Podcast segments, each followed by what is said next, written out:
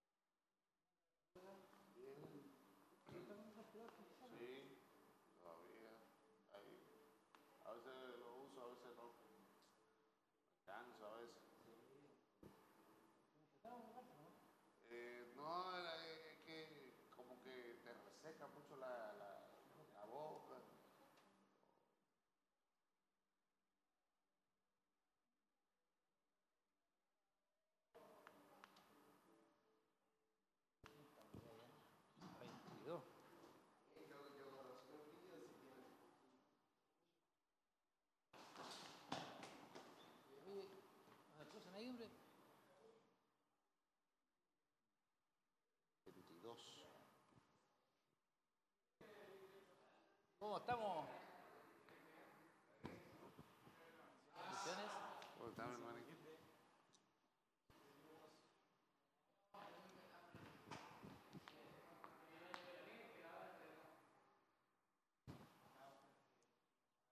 ¿Viene con la corbatita su mamá?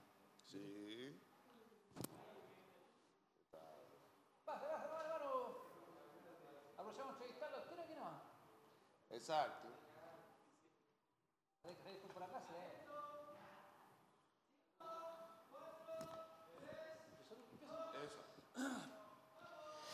Tengan ustedes muy buenos días. Dios les bendiga a cada uno de ustedes, de nuestros amigos y de nuestros hermanos que están a través de la sintonía. Nosotros acá junto a nuestro hermano Kelvin, contentos de poder estar en la previa de lo que será este culto de celebración. Hermano Kelvin, Dios le bendiga. Un agrado saludarle. Muchas bendiciones, mi querido hermano Mario. Bendiciones a todos nuestros hermanos, a todos nuestros amigos que siempre nos sintonizan a través de, de las frecuencias radiales, a través de también los medios de, de WhatsApp, los medios de Facebook, eh, YouTube. YouTube. Todos esos medios de, de comunicación que están ahí especialmente para la edificación de cada uno de nosotros. Y ahora también con nuestro canal HD 48.1 que Amén. está ahí en, en proceso de, eh, de ya de ini- inicio eh, formal. Así que estamos contentos porque hoy es un día más para el Señor. Exactamente, un proceso de marcha, se puede decir, de prueba. Estamos a través del 48.1 HD, televisión digital, con una muy buena definición, llegando a muchos lugares de la región de Ñuble. Por eso que estamos constantemente, hermano Kelvin, recordando a nuestros hermanos que nos dejen un pantallazo ahí, que nos hagan llegar, o desde qué sector nos están viendo, están captando la señal. Es la idea de poder saber hasta dónde estamos llegando. Y Bueno, y nosotros contentos de poder ya estar llegando a muchos hogares, a muchas familias, saludar a quienes están trabajando el día domingo, muchos que Así trabajan es. también, y a los que a lo mejor no han podido llegar el día de hoy, reciban las bendiciones y bueno, que esta transmisión sea de mucha bendición para nuestros amigos y hermanos que están a través de nuestra sintonía. Así es, mi querido hermano Mario, a todos nuestros hermanos que vienen ya de camino, que vienen en el bus, Amén, así eh, es. los que vienen en su vehículo particular también, muchas bendiciones y que el Señor eh, guarde el camino para que puedan venir aquí a glorificar el nombre de nuestro Señor Jesús. Así que eh, a todos, todos ellos, bendiciones de todo lo alto. También usted que está ahí en la radio, que, que siempre nos escucha, no, no pertenece aquí a la congregación, no, no, no son prácticamente eh, de nosotros, pero siempre están ahí escuchando la radio. Y eso es para nosotros un gran placer. Sí. Muchas bendiciones en este día para Amén. usted. Háganos llegar peticiones de oración. Sabemos que al final nuestro obispo estará orando por todas las peticiones de oración que llegan acá a las diferentes plataformas. y, también salúdenos a través de también redes sociales. Vamos un par de minutos más, hermano. Eh, Kelvin, vamos a, a meternos a redes sociales, saludar a nuestro hermano César Montesinos, que habitualmente nuestro hermano César está ya conectado, está viéndonos ahí en Coihueco. Un saludo para él y familia, y a muchos hermanos del pueblo del Señor, amigos que están siendo grandemente bendecidos ya a esta hora de la mañana, cuando estamos tan solo a minutos ya de dar comienzo a este culto de celebración y estará ministrando nuestro obispo Hugo Alfonso Montesinos. Hermano Kelvin, le cuento que el día de ayer él estuvo en Santiago ministrando ahí en un congreso. Me imagino que tienen que haber llegado a altas horas ya de la madrugada, porque yo sé que es largo el trecho, pero también de mucha bendición. Así es, eh, sabemos de que nuestro obispo eh, tenía esa responsabilidad y Amén. sabemos de que Dios lo acompañó. Me imagino que fue algo glorioso y hoy lo, lo tendremos nuevamente aquí con nosotros para eh, seguir dándonos ese pasto fresco que nosotros siempre Amén. necesitamos. Así es. Así que eh, hoy estaremos más adelante, vamos a darle el tema del día de hoy, pero hoy estaremos recibiendo palabra de los labios de nuestro obispo Hugo Alfonso Montesinos. Amén. Nos hemos saludado, hermano Kelvin, a nuestros hermanos que también forman parte del trabajo, nuestro hermano Jeremías Chávez, nuestro hermano Ezequiel eh, Martínez, a todos los jóvenes también que hacen posible el llegar a sus hogares a través de las cámaras. Son muchos jóvenes que están trabajando, que llegan muy temprano a este lugar. Desde ellos ya lo estamos divisando, que ellos se mueven para todos lados esperando las instrucciones ya para poder tener la mejor imagen, para que ustedes que están en sus casitas sean grandemente bendecidos a través de todo esto que nosotros estamos mostrando. Es así, es así, mi querido hermano. Grupo Recuerden- Renuevo, también Grupo Renuevo. El estaba Grupo. Renuevo, exactamente. Grupo Renuevo que está desde, desde temprano ya haciendo lo que siempre hacen, eh, eh, ensayando, da- eh, dándole uh, Los toques, tonos ahí, sí. toques a, a su repertorio. ¿Para qué? Para el deleite primeramente de Dios y luego de todos nosotros. Porque todo lo que hacemos, lo hacemos para el Señor, lo hacemos para el deleite de nuestro Señor, para que Dios se glorifique a través de estas alabanzas, a través de todo lo que hacemos. Nada de lo que hacemos, hermano Mario, lo hacemos por vanidad, ni por, ni por orgullo, ni nada. Todo lo hacemos para el Señor. Y eso es lo que Dios realmente ha- a él le ha agradado y por eso estamos aquí. Estamos aquí gracias a usted por siempre preferirnos, siempre escucharnos. Eh, sabemos que nos escucha. Eh, hay hermanos eh, que, que están siempre en la sintonía. Así es. Hay hermanos que no, muchas veces no, no nos escriben, pero son hermanos fieles Que están ahí. En, en la sintonía. Así que muchas bendiciones a ellos. Aprovechamos también para quienes están escuchando y son nuevos, eh, comentar los cultos de la semana para que puedan participar junto con nosotros en todo esto que son las reuniones especiales. Por ejemplo, el día martes tenemos lo que es Escuela Bíblica, si lo es, a partir de las 20 horas ahí en Barros Aranas 436. Somos instruidos los varones en clases aparte, las es. damas, eh, mujeres eh, casadas en su clase aparte, jóvenes, niños, en diferentes clases y con temas enfocados a cada grupo. Creo que hemos sido grandemente bendecidos y hemos estado ahí presentes, hermano Kelvin y yo. Así es, eh, realmente invitamos a todos, a toda la congregación, a toda la congregación Amén. de que pueda asistir a estas escuelas bíblicas. Eh, estu- estuvimos eh, hace una, porque esta semana hubo hubo campamento, no hubo escuela bíblica, pero estuvimos la semana antepasada y fue totalmente glorioso. Eh, Amén. Pudimos debatir temas y bueno, eh, eh, eh, aprendimos mucho realmente. Entonces, le exhortamos, les invitamos para que usted pueda ser parte de esta escuela bíblica de familiar que tenemos Amén. todos los martes. Todos los martes a las 20 horas en la ciudad de Chillán, Barros Arana 436. Los días jueves, culto de gloria a partir de las 20 horas en Barros Arana 436, allá en Chillán. Y usted tiene los otros días, el día sábado, hermano. ¿qué? Día sábado, sábado aquí eh, culto, eh, el sábado y domingo aquí en Kilómetro kilómetro 14, eh, Callejón Bustamante, Camino a Pinto. Camino a Pinto, aquí en el templo corporativo. Aquí estamos los sábados a partir de las 19 horas y los domingos a partir de las 10 de la mañana. Amén. Culto de gracia y culto de celebración, como será el día de hoy. Ya muchos hermanos ya han llegado, todo está dispuesto, todo se está preparando ya.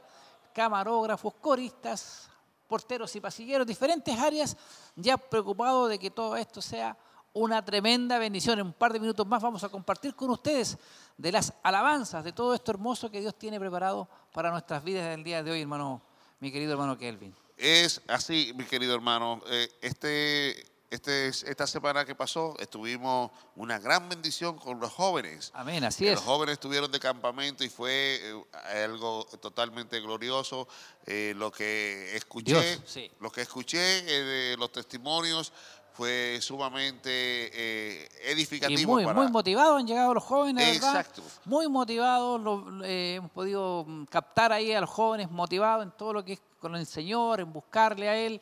Creo que fue una tremenda bendición la que se vivió ahí en, en ese campamento, donde muchos jóvenes estuvieron presentes, con diferentes competencias, Sí. ahí estuvieron ellos, eh, con diferentes tribus, eh, denominadas así, con un jefe de tribu, y que bueno, para, eh, hoy día creo que van a haber novedades referentes a lo que, es, lo que fue el campamento durante el culto. Yo mientras tanto, hermano Kelvin, me trasladé aquí a lo que es redes sociales para que no se vayan quedando atrás. Nuestro hermano Álvaro Urra, Dios les bendiga a todos, esperando la palabra preparado para el día de hoy. Bendiciones, hermano Álvaro. Esteban Sandoval, buenos días, mis hermanos en Cristo. Atento a lo que ocurrirá el día de hoy. Irma Romero, muy buenos días, mis hermanos, esperando que estén muy bien junto a toda la familia. Yo de Vidico ya esperando la palabra de Dios. Sí que, sí que le dé fuerzas a nuestro obispo que llegó, que llegó, dice, a ver si me, me perdí, obispo, que llegó muy tarde del campamento y que estuvo muy temprano y hoy a predicar la palabra. Que le, que le dé muchas fuerzas para que siga adelante. Bendiciones para todos. Amén, así es. Bastante trabajo nuestro Sí. obispo, no se cansa. Sabemos que el campamento terminó muy tarde el día viernes y el día sábado en la mañana Bien. ya viajando a Santiago. Santiago. Imagínense, para llegar Así de es. madrugada. Dios le renueve la fuerza a nuestro obispo. Nuestro hermano Daniel Seguel, igual aquí, hermano Kelvin. Bendiciones, mis hermanos, desde Barros Arana, 436. Aquí esperando el plato fuerte, la palabra, dice amén. Bueno, y varios hermanos más eh, conectados. Eh, hermana Irma Romero, darles un gran saludo a los hermanos del Grupo Renuevo por las hermosas alabanzas y a todos los que hacen posible que la palabra de Dios llegue a los últimos rincones donde no llegue la televisión, solo la radio. Gracias y bendiciones para todos ustedes. Mire, buenos saludos, bastante convocatoria, tuvo nuestro primer eh, saludo de hermanos y aún estamos casi a minuto de dar comienzo a lo que es la coordinación para que no se aparten de la sintonía y déjenos su saludo. Así es, recordarle hoy, hoy domingo 22, 22 de enero, estamos ya terminando el mes de enero, el primer, mes, el primer mes del año y ya se está yendo rapidito. Así que eh, hoy estar- estaremos en un culto de celebración. Recuerden, mis hermanos, todavía está a tiempo de llegar. Amén. Eh, así es que todavía fal- nos Y hay falta bastante espacio aquí también. Exactamente, y aquí todavía hay, hay un espacio disponible para usted. Si usted desea venir, venga, venga junto aquí con nosotros. Siempre uno dice, bueno, yo lo veo desde la casa, no, no. Siempre cuando estamos aquí juntos, las cosas es diferente. Pero si no puede y quiere verlos desde su casa, ahí estaremos. Estaremos ahí, no se aparte de, su televisor, manténgase ahí en la sintonía. Si lo está escuchando por la radio, manténgase ahí en la sintonía porque hoy va a ser un día glorioso para nuestras vidas. Así es, de eso estamos seguros. Hay tiempo, aún puede llegar hasta este lugar. Hay- es muy cómodo estar aquí presente en el templo, muy buenas sillas, eh, todo muy, muy preparado para el Señor. Así que creo que solamente tome la decisión. Hay muchas personas que nos siguen, que nos escuchan, pero que no se atreven, hermano Kelvin, a dar el paso de, de acercarse hasta el kilómetro 14 Callejón Bustamante. Pero yo pienso que será la, lo que le va a costar es poder tomar la decisión, porque después ya se va a sentir ahí como en casa. A veces, es así. sí, a veces hay, hay hermanos o amigos que dicen, oh, es que es que mucho calor, es que eh, tenemos un ambiente totalmente climatizado donde realmente eh, usted no siente ese, ese caliente, ese calor No. eh, fuerte. ¿Por qué? Porque estamos totalmente climatizando eh, eh, eh, el área aquí para que usted pueda Se sienta bien ahí, sentirse fresco, sí, exactamente sí. fresco, bien a gusto. Así que puede venir, venga y, y junto con nosotros aquí, Callejón Bustamante, Camino a Pinto, kilómetro 14, Camino a Pinto. Templo Corporativo Siloé. Así que venga junto con nosotros aquí para poder glorificar a Dios. Y para la próxima hay buses de acercamiento para aquellos hermanos que dicen yo quiero ir, puedes esperarlo ahí en Barro Salana 436 cuando pasa el bus y ahí lo toma y lo trae hasta este lugar y lo deja de vuelta en Barros Aranas 436. Qué mejor bendición, tiene todo para estar acá. Le invitamos a ser parte de todo esto que estamos viviendo constantemente acá como corporación, como iglesia del Señor, en mi hermano Kelvin. Es una gran realidad. Así que estamos a pocos minutos de iniciar, estamos ya eh, el grupo Renuevo dándole los toques finales a, a su, a su repertorio y nosotros estamos aquí esperando que usted también nos salude, que nos envíe su petición de oración, que nos envíe también sus saludos, de dónde nos llama, eh, si está viendo, lo está viendo por el canal 48.1, que nos diga cómo está la sintonía, cómo se ve eh, y todo eso. Yo Eso estuve, yo estuve eh, eh, hace ayer y antes de ayer estuve por, por la zona de la costa eh, y, y estuve tratando de sintonizar la radio. Se escuchaba un poco poco difónico, pero se escuchaba. No bien, pero se Exacto, escuchaba. pero sé que era por, por la antena de, de, Pero de está, mi- ¿Cuántos kilómetros? Sí, Varios imagínense, kilómetros. varios kilómetros. Entonces, la señal nuestra está llegando a toda la región de Ñuble. Yo sé que, y si falta algo, bueno, eh, vamos a ir poco a poco añadiéndole, añadiéndole. Pero eh, esto, esto realmente es una gran bendición para Amén. todos nosotros, de que podamos tener una señal que, que abarque toda la región de Ñuble. Y es, así es. es una bendición. Una bendición. Yo sé que van a llegar muchas nuevas almas al Señor, van a conocer a Dios a través de esto que se está haciendo a través de la televisión. Porque también por la radio también llega gente, redes sociales. Me he entrevistado varias veces a hermanos nuevos que dicen yo iba a escuchar la radio, yo no sé cómo apareció la radio, y ahí Dios empezó a tocarme. Y aquí están hoy día siendo parte también de todo lo que es el proceso de ser un hermano nuevo acá en nuestra corporación. Esa es la invitación que le hacemos y no hay nada mejor y más lindo que servirle a nuestro Dios, Señor y Salvador. Mientras tanto, saludamos a quienes están recién incorporando, hermano Kelvin, a la sintonía. Estamos ya en la previa de lo que será este culto de celebración. Para que no se aparten, háganos llegar esos saludos que sabemos que siempre también nos gusta a nosotros leer los saludos que llegan a través de nuestras plataformas, de ya, ya sea de Facebook, Facebook Live, como también de YouTube. Estamos llegando hacia muchos lugares y a través de la televisión digital en señal de prueba 48.1 también. Estamos llegando a través de la televisión a toda la región de Ñuble. ¿Qué le parece, hermano? Bastante, Bastante. forma de poder servir a Dios, de escuchar. Bastante, bastante. Realmente Dios, Dios es bueno, así que eh, hemos, eh, hemos visto testimonios innumerables de personas que han dicho, yo a través de la radio, a través de, de la tele- del celular, que me enviaron un mensaje, eh, a través de, de las redes sociales, eh, pude pude aceptar a Jesucristo. Hemos visto muchas personas que han venido aquí y han dicho, le hemos preguntado, ¿y cómo supo de nosotros? A través de la radio, a través de una predicación del pastor, a través de un culto. eh, y esto, esto para nosotros es un, un gozo, Amén. porque entendemos de que lo que estamos haciendo, lo estamos haciendo para Dios. Y eso está llegando a muchas personas, está llegando a, a muchos necesitados. Y si usted quiere seguir predicando este evangelio, comparta esta transmisión. Compártala con un amigo, con un vecino, con un, con un familiar. Compártala. Ahora sí parece que estamos ya dando comienzo a este culto de celebración y le invitamos a que seamos parte de él. A toda la iglesia que hoy se está reuniendo. Qué bueno es poder verles, qué bueno es poder reunirnos en este día domingo de culto de celebración. Bendito Dios. Y queremos saludar a aquellos también que se vienen añadiendo a lo que es la sintonía de eh, la transmisión. Vamos a estar celebrando el nombre de nuestro Señor Jesucristo a través ¿verdad? de las distintas plataformas que eh, constantemente estamos llevando la palabra de nuestro Dios. Y, y qué bueno es poder reunirnos, hermanos amados. Este, durante esta semana se han vivido tiempos bien hermosos. Nuestros hermanos jóvenes, ¿dónde están los jóvenes acá? Amén. Ellos han estado de campamento, han estado recibiendo de la palabra de Dios, han estado siendo instruidos. ¿Y cuántos se alegran por eso? Nos alegramos porque Dios está haciendo algo. ¿Cuántos quieren que Dios mueva su mano a través de nuestros jóvenes?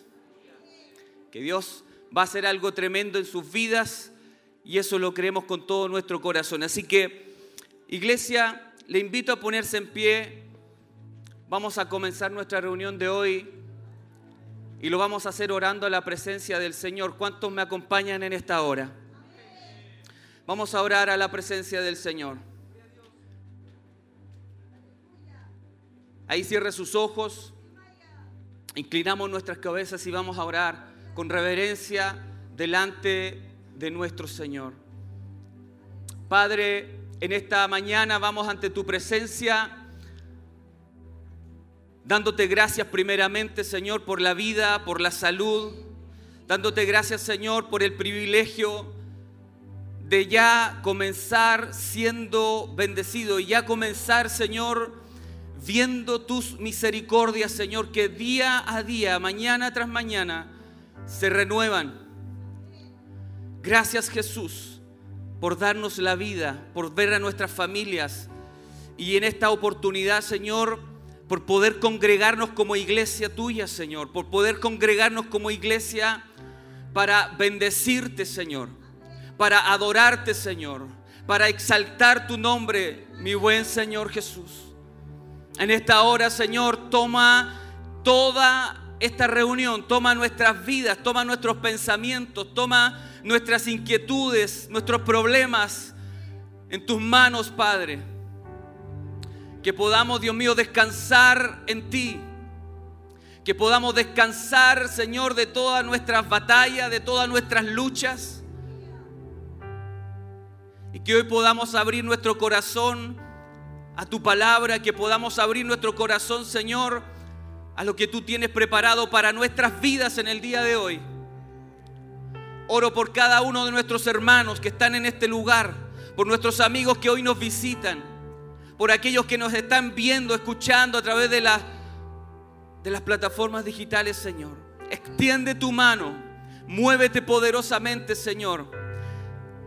Que haya, Señor, un gozo, una alegría, una necesidad de poder recibir de ti y de poder expresar con nuestros labios, Señor, tu gran bondad que has tenido para nuestras vidas.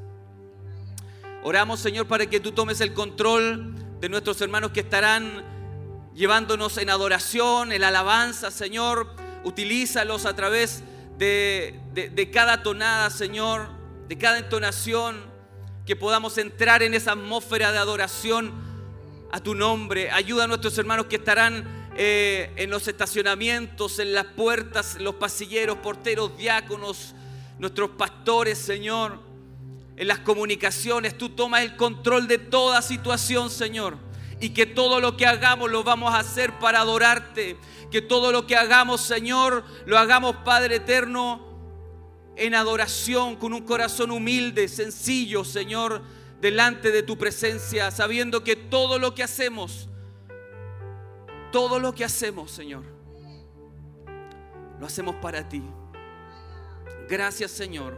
En esta hora levántanos de esta oración, bendecidos y con un corazón de adoración a tu nombre. En esta hora te damos gracias en el nombre de Jesús, para la gloria de Dios. Amén, amén y amén. Si va a darle ese fuerte aplauso, hágalo con toda su fuerza al Señor. Y vamos a adorar el nombre de nuestro Dios, vamos a celebrar su nombre. Dios bendiga a nuestros hermanos de la alabanza. Bendecimos su nombre, amén.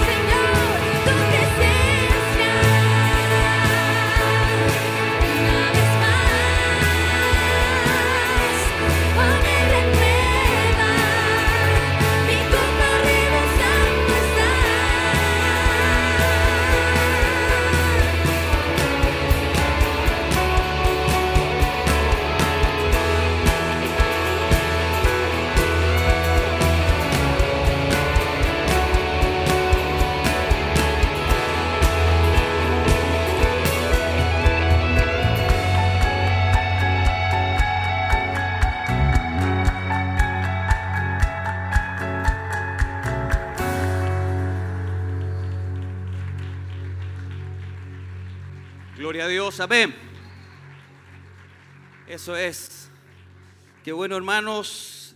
Siguen añadiéndose hermanos acá a la reunión. No se siente todavía. Hay hermanos que todavía no han saludado, así que saluda a dos o tres que tiene ahí a su lado. Deseele bendiciones del Señor.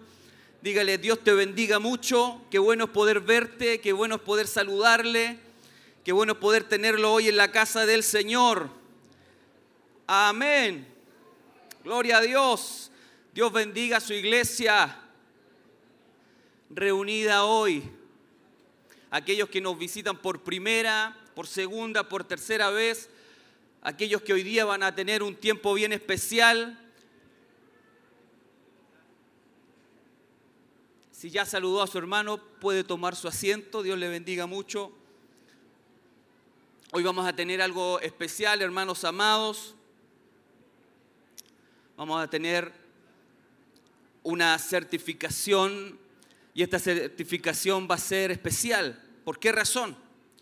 Porque certificaremos a miembros en plena comunión que hoy estarán siendo parte, comprometiéndose con la iglesia, amén, con el Señor primeramente y con la iglesia para poder trabajar, amén.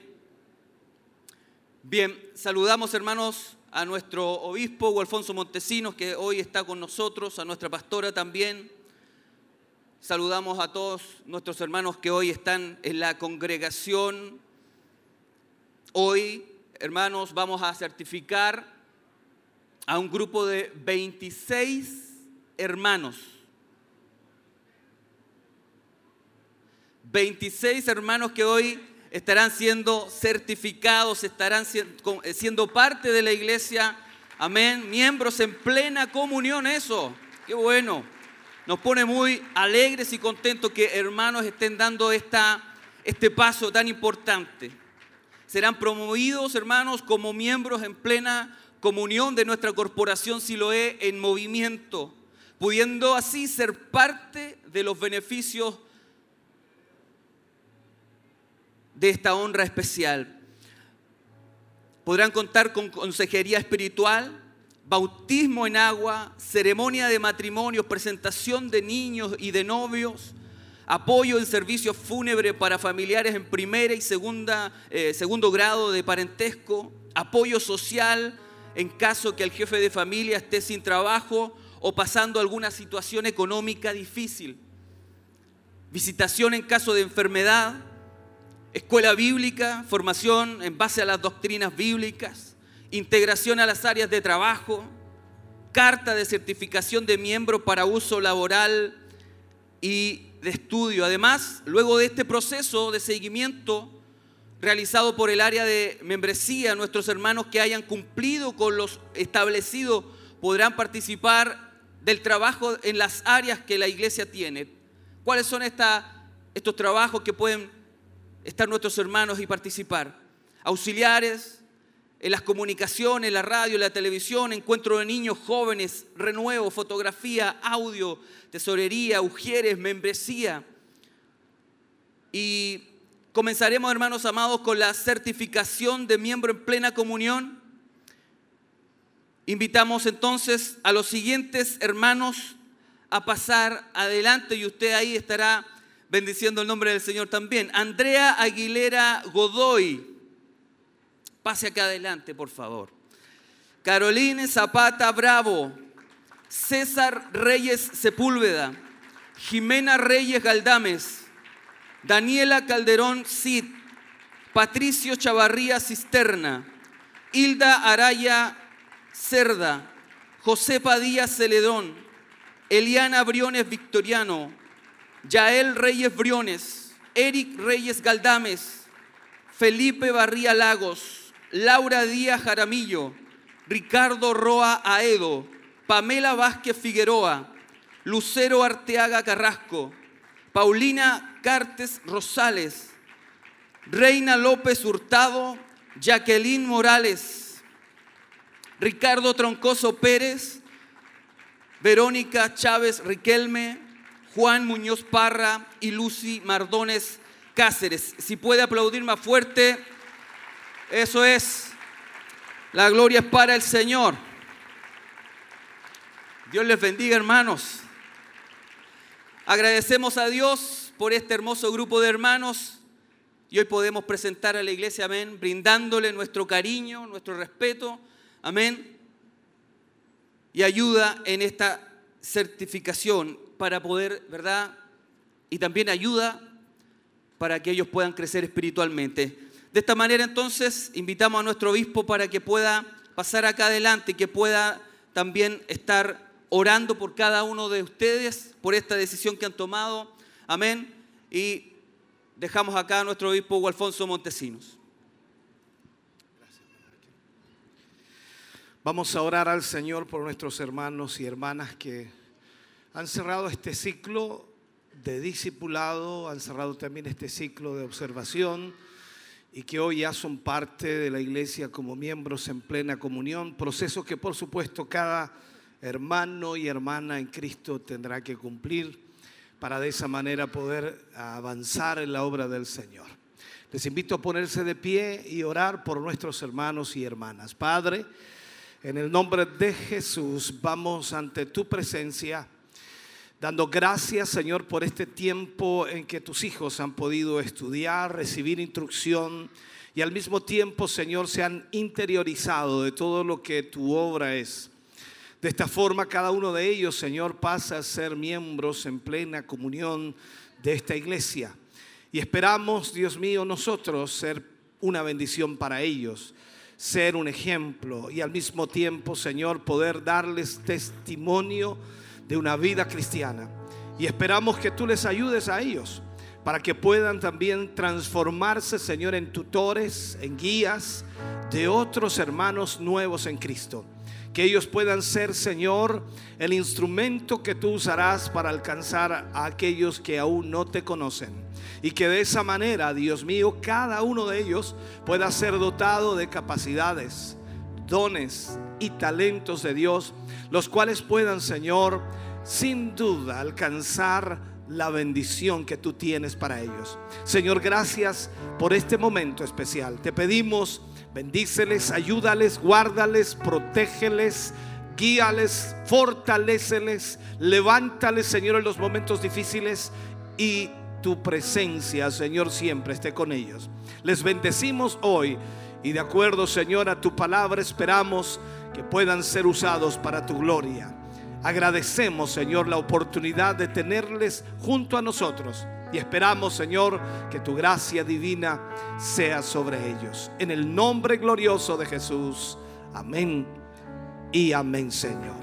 Les damos la bienvenida a esta corporación. Dios les bendiga grandemente. Sean todos bienvenidos. Fuerte ese aplauso de alabanza al Señor.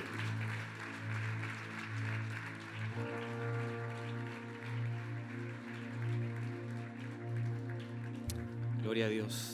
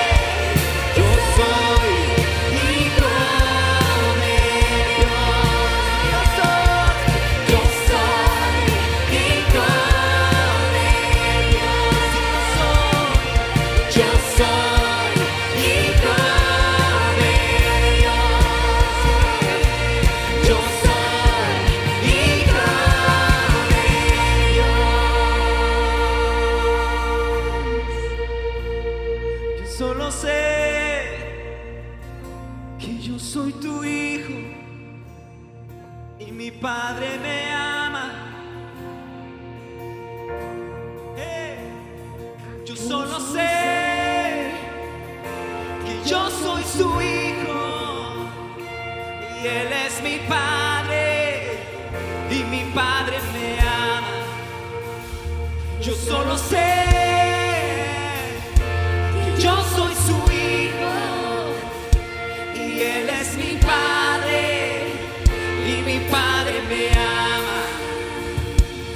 sono sei.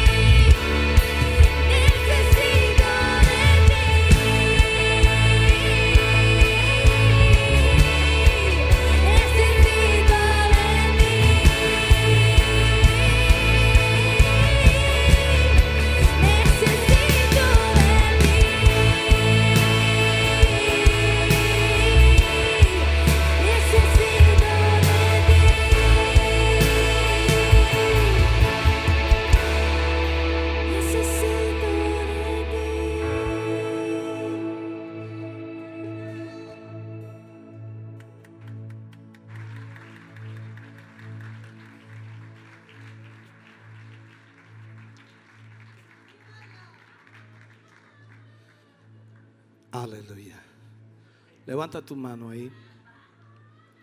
Pon en tu mente y en tu corazón algo que puedas agradecer a Dios. Si hay alguna cosa, si hay algún motivo, si hay alguna circunstancia, situación o momento por el cual debas agradecer a Dios, abre tus labios y dile gracias. Gracias por tu misericordia. Gracias por tu bondad. Gracias por tu amor. Gracias Jesús. Levanta tu voz y dale gracias al Señor. Gracias por tu presencia aquí Jesús. Gracias por tu Espíritu Santo en este lugar. Gracias por ministrar nuestras vidas a través de la adoración. Gracias por fluir aquí, Señor, y tocar nuestras vidas. Con tu presencia nos levantas. Con tu presencia nos animas. Con tu presencia nos fortaleces. Con tu presencia, oh Dios, ocurren milagros. Con tu presencia, Señor, somos bendecidos. Con tu presencia somos, Dios mío, fortalecidos una vez más. Oh mi Jesús.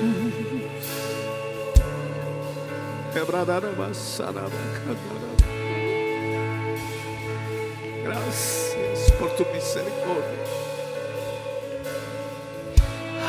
Gracias por tu bondad, Señor. Gracias, gracias, gracias. Oh, sí. Vivir no vale la pena existir. Escucha mi clamor, más que el aire que respiro. Vamos, alza tu voz, iglesia. Necesito de ti, Señor.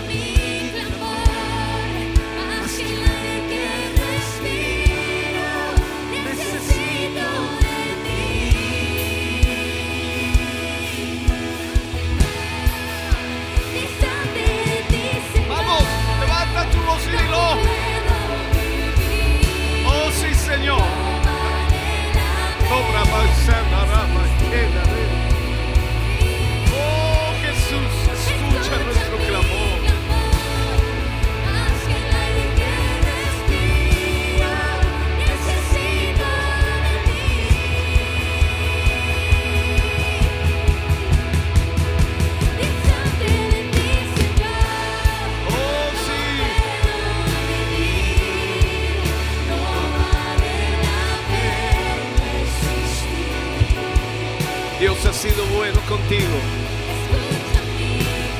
ha sido bueno con tu familia. Dios ha sido bueno con tu hogar, con tus hijos. Dios ha sido bueno.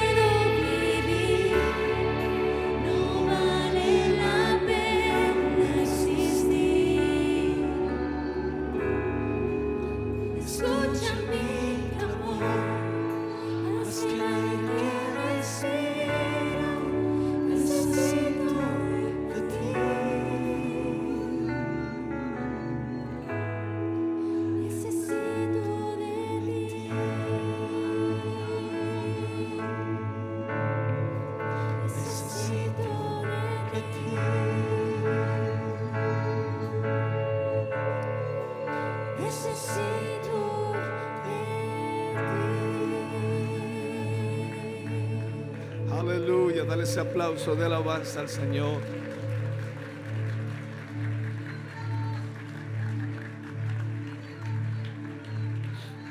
Aleluya, aleluya. Gracias Jesús. Bendito Dios. Puede sentarse mi hermano, mi hermana, Dios le bendiga. Gracias damos al Señor por su inmenso amor y misericordia. Qué bueno es el Señor. Maravilloso, glorioso es el Señor. Aleluya. Bendito Dios. Damos gracias al Señor de poder verles, poder tenerles acá hoy en esta mañana.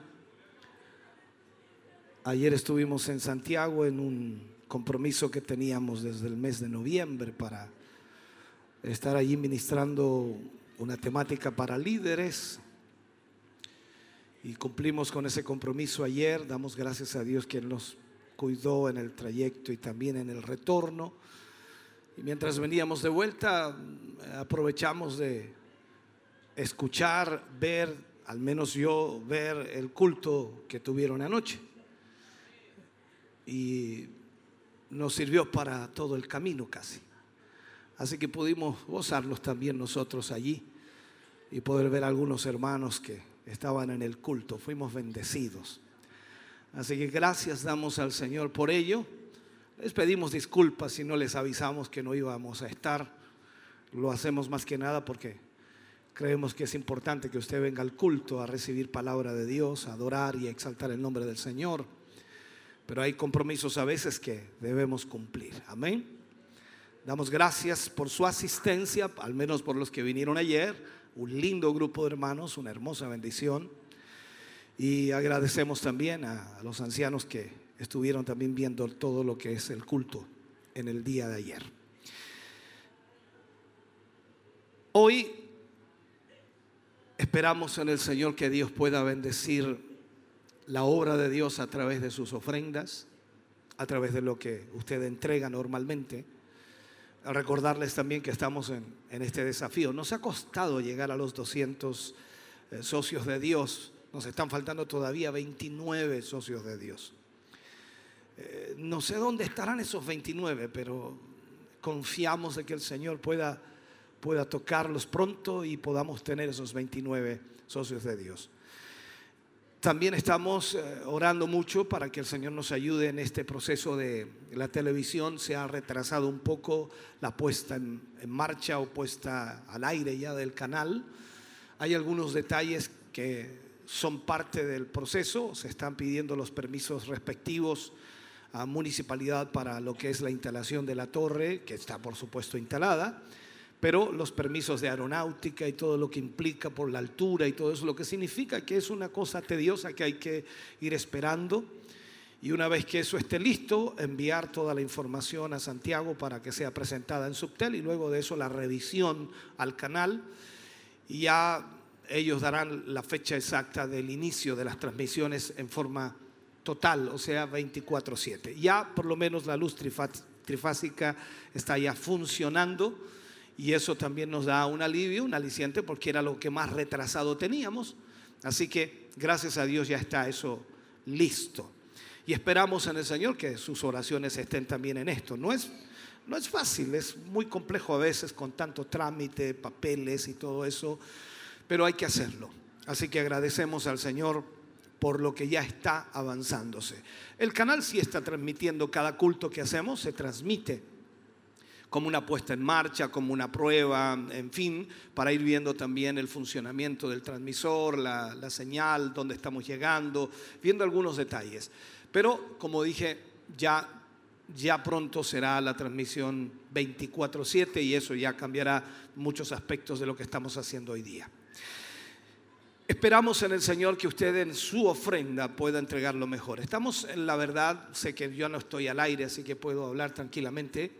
Los hermanos ahí en RCN están haciendo la introducción.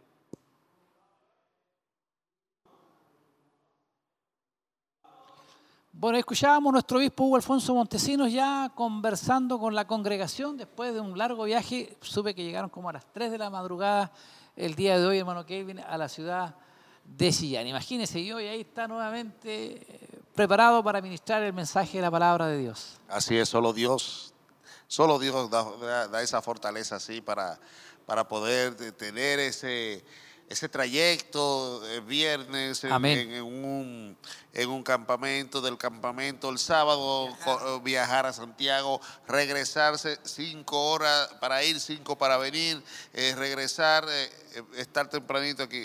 Solo Dios da la fuerza para esto. Y qué bueno de que eh, nuestro obispo está ahí siempre eh, pendiente eh, a poder servir a la, a la obra del Evangelio. Así que estamos, estamos eh, ya en el momento, en un momento ya de las ofrendas. Así que eh, quiero saludar de una manera muy especial a los hermanos de los locales. eh, todos los hermanos de Quinquegua, de eh, Santa Raquel, de Mina del Prado, de Coihueco, los hermanos de aquí San de Nicolás. San Nicolás, eh, todos los hermanos de, de los locales. Cura muchas Nilahue, ben- Cura Cura Nilahue, Nilahue, muy que- lejos ahí. Un que- saludo a nuestros hermanos. Exacto, que siempre están ahí pendientes a estas transmisiones. Muchas bendiciones a todos nuestros hermanos. Exactamente, llegando a muchas partes, a muchos lugares, mi hermano Kelvin. Eh, realmente una bendición para nuestros hermanos y amigos que también no pertenecen a, nuestra congregación, pero sí son bendecidos a través de estas transmisiones y sabemos que son muchos, así que reciban bendiciones a esta hora de la mañana cuando nos preparamos como pueblo del Señor muy pronto a recibir el mensaje de la palabra de Dios ministrada por nuestro obispo Hugo Alfonso Montesinos. Saludar a cada uno de ustedes a mi hijo Mario también, que sé que nos está viendo. Dios les bendiga, también estuvo acompañando a nuestro obispo allá a Santiago. Así que creo que también debe estar conectado ahí viendo las transmisiones y a mucho pueblo de Dios, a muchos amigos y hermanos que están en la sintonía.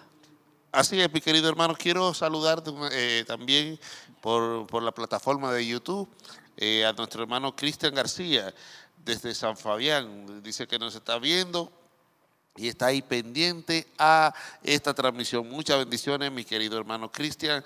También Giovanna dice muchas bendiciones, mis hermanos, escuchándolo desde San Nicolás. Amén, ¿no es? Así que... Llegamos eh, así a muchos lugares. Exacto, San Fabián, San Nicolás, y así hay un sinnúmero, Santiago, Curanilahue, de todas partes, yo sé que están ahí pendientes de esta transmisión. Sí, y son los, solamente los que se atreven a escribir, porque yo sé que hay muchos más que están ahí en la plataforma, pero no se atreven a hacerlo. Bueno, reciban también bendiciones. Estamos llegando a muchos lugares donde sea, eh, a hospitales, clínicas, donde hay personas enfermas, también reciban bendiciones de parte de nuestro Dios a esta hora de la mañana y que el mensaje, la palabra del Señor hoy día sea, pero de mucho fortalecimiento para las vidas de sus hijos, de sus hijas, donde sea que se encuentren. Hay muchos que están trabajando, hay muchos que van manejando en diferentes partes. Ahí está la radio, ahí está el internet para ser bendecidos. Otros que están de vacaciones también. Amén, así es. Sí, hay muchos que están de vacaciones y bueno, sé que, que muchos de ellos en, esas vacaciones apartan este, este momentito para, también para, para así degustar de este, de este manjar que es la palabra de Dios. Y hoy, este, hoy culto de celebración, nuestro querido obispo Hugo Alfonso Montesino estará ministrando la palabra en esta mañana. Amén. Es por eso que le invitamos a que no se aparten de la sintonía. Pronto ya vamos a seguir con las alabanzas entonadas por el Grupo Renuevo. Y bueno, usted va a poder, poder disfrutar, alabar al Señor y prepararse para la palabra, para el mensaje, que dura aproximadamente como 60 minutos el mensaje ministrado por nuestro obispo y que sabemos que siempre al final hay una tremenda bendición donde sea que estemos. Aquí, en su casa, donde sea, la bendición de Dios fluye a través de redes sociales, a través de la radio y por sobre todo aquí en este lugar de grande manera el Señor se mueve siempre a través de su palabra. Así es, eh, son 60 minutos que no tienen desperdicio. Amén. 60 minutos que es pura palabra, puro, pura reflexión. Y muchas veces el Señor nos, nos envía en esos 60 minutos eh, correcciones, también bendiciones. Así que eh, no se pierda eh, ni, no se pierda ni un minuto de este momento que va a ser la palabra que ya muy pronto, después de este servicio, de- después de estas ofrendas, estará ministrando nuestro obispo Hugo Alfonso Pontesinos. Amén. También hubo un proceso ahí, hermano, de comentarle y de certificación ahí de nuestros hermanos ya Así que han pasado las diferentes etapas como miembros de nuestra corporación. Recibieron 26 hermanos. Sí, bastante. Jóvenes, mamás, señoritas, de todo. Y con, también están con la posibilidad también ya de poder trabajar en las diferentes áreas que tiene nuestra corporación, nuestro ministerio, que son muchas las áreas en las cuales se puede usted dedicar a la que más le guste, usted puede ahí decidir. Hay muchas áreas que también le ayudarán a usted también a servirle al Señor de mejor manera, como la que estamos haciendo nosotros, hermano Kelvin. Hay mucho otro trabajo, auxiliares, porteros, pasilleros, ahí están partes que no se ven, camarógrafos, hay hermanos que se dedican a la fotografía, hay una infinidad de cosas que hacer porque nuestra corporación, nuestro ministerio, hermano Kelvin, va creciendo de una forma maravillosa y así como crece, también se necesitan obreros ahí para la mies. Así es, ojalá que eh, algunos de ellos quiera, quiera aquí, exactamente, quiera a usted haciendo dupla ahí. a usted y a usted también, mi hermano, Sí. que, que quizá que venga con nosotros también y, y esté aquí. Ojalá se interesara uno de ellos que y dijera, bueno, vamos. Me Vamos para, área, sí, exacto, vamos para RCN. Ojalá que sí, ojalá que sí. Bueno, aquí será bienvenido y sabemos de que eh, aquí estamos para servir al Señor. Amén, así es. Nosotros estaremos dichosos ahí, contentos de poder recibirle. También comentarle, hermano Kelvin, nuestros cultos. El día martes retomamos lo que es Escuela Bíblica Siloé a partir de las 20 horas en, el, en Barro Sarana 436 de la ciudad de Sillán, donde somos instruidos con maestros que han estado capacitando con mucha antelación a lo que es la, la escuela bíblica y que sabemos que eh, ha sido de bendición para nosotros. Las clases están eh, individualizadas, se puede decir, por grupos, varones, mujeres casadas a un lado, las señoritas, los jóvenes para otro lado, los niños igual, con diferentes maestros, pero con una misma temática, una enseñanza de los libros de la Biblia. Y que hemos sido grandemente bendecidos porque también yo voy a aprender, ahí me acuerdo que antiguamente nuestro obispo siempre decía que la escuela bíblica es para los que no saben. Y la verdad que uno va aprender ahí, a aprender de las Sagradas Escrituras y también hemos tenido también la oportunidad de compartir ahí con nuestro hermano Kelvin. Así es, mi querido hermano, hemos, hemos compartido en las escuelas bíblicas, así que no se pierda la escuela bíblica. eh, está súper interesante y sé que este martes Aún es también... tiempo, sí, aún es tiempo que puedan ir. Exactamente, este martes eh, va a haber un tema muy, muy, muy edificante, así que no se la pierda, vaya con la familia completa, porque hay para todos, hay para niños, jóvenes, adolescentes, eh, eh, adultos, señoritas. niños.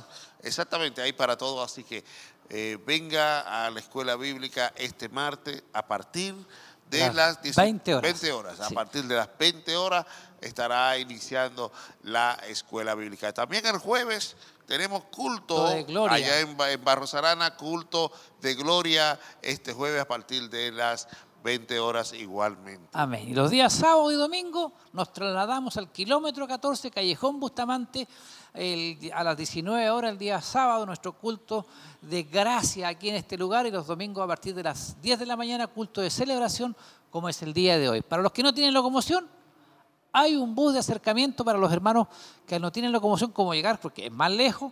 Hay un bus que los trae hasta este mismo lugar y nos lleva hasta Barros Arana, que es el, lugar, el punto casi ahí de, mm, encuentro. Porque también toma un trayecto el bus que baja por eh, Nueva Oriente, baja por Cerro Roble, Los Puelches, y de ahí llega hasta el templo. Creo que hay muchas formas de que usted pueda estar junto con nosotros participando de toda esta bendición que Dios tiene para nuestras vidas. Es que lo importante como hijo de Dios, seguir, aprender, trabajar, avanzar, porque no sabemos cuándo nuestro Dios ha de venir. es una realidad, mi querido hermano Mario. Así que escríbanos, también escríbanos eh, su petición de oración. eh, puede también enviarnos saludos, enviarnos de dónde nos escriben y así nosotros poder leer sus saludos al final de- del servicio. Vamos. Vamos, parece que ya tenemos alabanzas desde el templo. Ahí nuestros hermanos nos darán la imagen para poder así entregar. Vamos al templo. este 2023 sin duda ha sido una tremenda bendición. Ha sido una bendición ver el entusiasmo, la motivación, el deseo, anhelo y también, por supuesto, la búsqueda que han tenido en estos días para poder estar en comunión con el Señor. Bueno, para mí la experiencia en este campamento fue gratificante ya que pude ver eh, jóvenes desde 13 hasta los 27 años unidos aprendiendo sobre lo que son los dones espirituales y sobre lo que son los ministerios.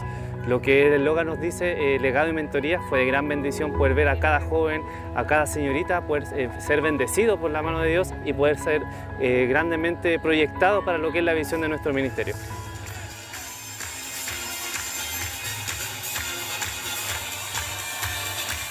Sí, fue bonito porque me gustaron las competencias, eh, las explicaciones de- del Señor, de los dones. Todo eso me gustó y aprender del Señor es entretenido. Mi experiencia fue muy bonita porque sentí una presencia del Señor muy bonita y nunca uno vive es lo mismo que uno siente cuando se bautiza. Feliz, como que mi corazón saltaba.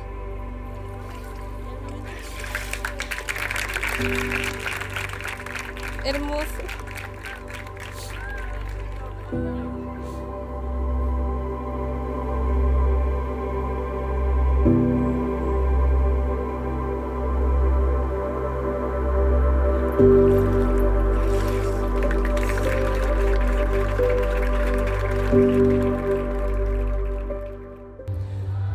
Lo que más eh, me marcó del campamento eh, 2023 Legado y Mentoría fueron las enseñanzas, sobre todo ya que hablamos de los dones y ministerios, eh, fue muy agradable compartir con cada uno de, de los ancianos y las enseñanzas que nos entregaron, eh, que fueron súper relevantes para poder saber cuál es nuestro propósito en los caminos del Señor. y los temas que estuvimos dando iban relacionados con eso, con que los jóvenes y las señoritas pudieran eh, realmente identificar cada uno el don que tenían para edificación de la iglesia y también los jóvenes pudieran identificar si tenían algún ministerio. Estuvimos hablando sobre ello, explicándoles lo que significaba para entregar nosotros como adultos nuestros legados y ellos poder recibirlo y irse de este campamento eh, con la idea, eh, identificado su don para poder trabajarlo en la iglesia y que todos seamos útiles para la obra del Señor. Vimos mucho lo que fueron los dones del Espíritu, los ministerios, las operaciones y creo que en el momento en que estamos viviendo siento que para los jóvenes fue de mucha bendición ya que es una enseñanza necesaria para poder guardarla en nuestro corazón y también aplicarla.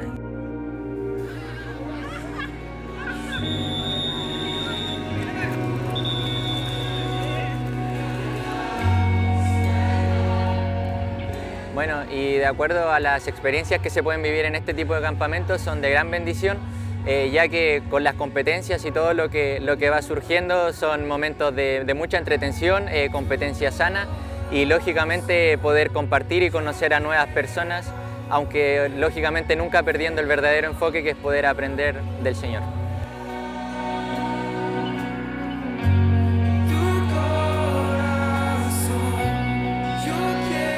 Es muy importante que los jóvenes puedan asistir a este tipo de campamentos donde ellos pueden relacionarse con jóvenes de su edad, aparte que ellos pueden reforzar cada una de las enseñanzas que son entregadas en la iglesia acá en un ambiente totalmente distinto, donde ellos llevan a cabo las enseñanzas que van en la iglesia, en sus hogares, en un ambiente más libre.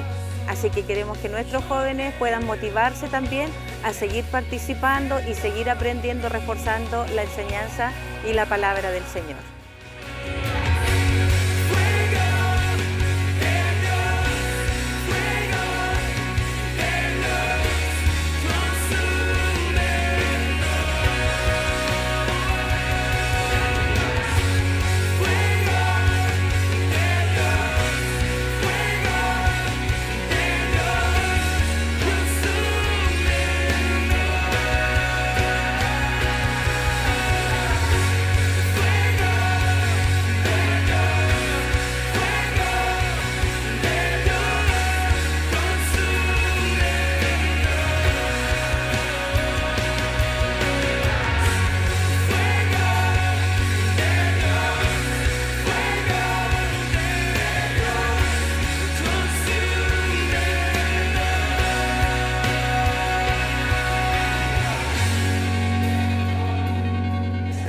Tremendamente contentos, gozosos de que hayamos podido compartir con tantos jóvenes, ver también la unanimidad, la comunión, la armonía, el compañerismo que ha existido y que se ha dado entre ellos, de verdad, una bendición linda. Así que contentísimos y esperamos que Dios nos permita año a año ir implantando con más jóvenes el campamento. Deseamos con todo nuestro corazón Él, Él nos ayude a poder hacerlo, así que esperemos que todo vaya bien y deseamos con todo nuestro corazón que en la vida y en el corazón de cada uno de estos jóvenes Dios haga algo maravilloso. Así que más que agradecido.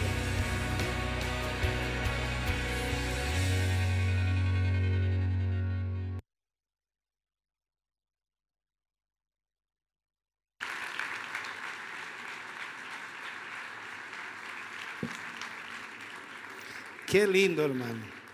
Eso es solamente un resumen. Imagínense tres días ahí con estos jóvenes. Fue maravilloso. Y esperamos en el Señor el próximo año poder hacerlo. También me daban la idea de un campamento para adultos.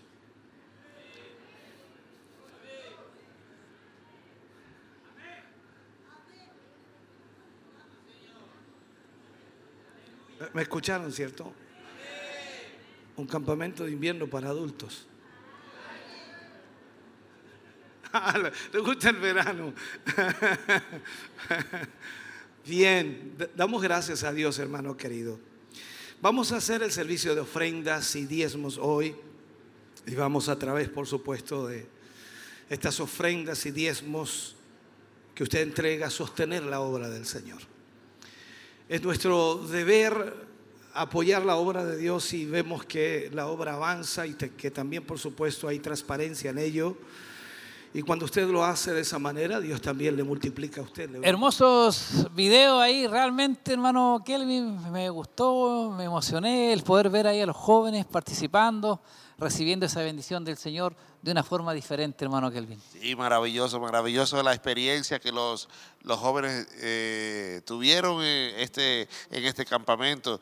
Ahí quería yo, bueno, tener por lo menos 15 años menos. Volver a ser niño. Ay, sí. No, 15 no, por lo menos 20. Dijo que, que- que quería hacer algo para adultos. ¿Se Ah, imagina? bueno, ojalá, ojalá, ojalá se dé. Sí. Sin locutores, sí. Sí. Así Bueno. es, mi hermano. Bueno, Vamos pero- entonces a compartir estas alabanzas desde el templo.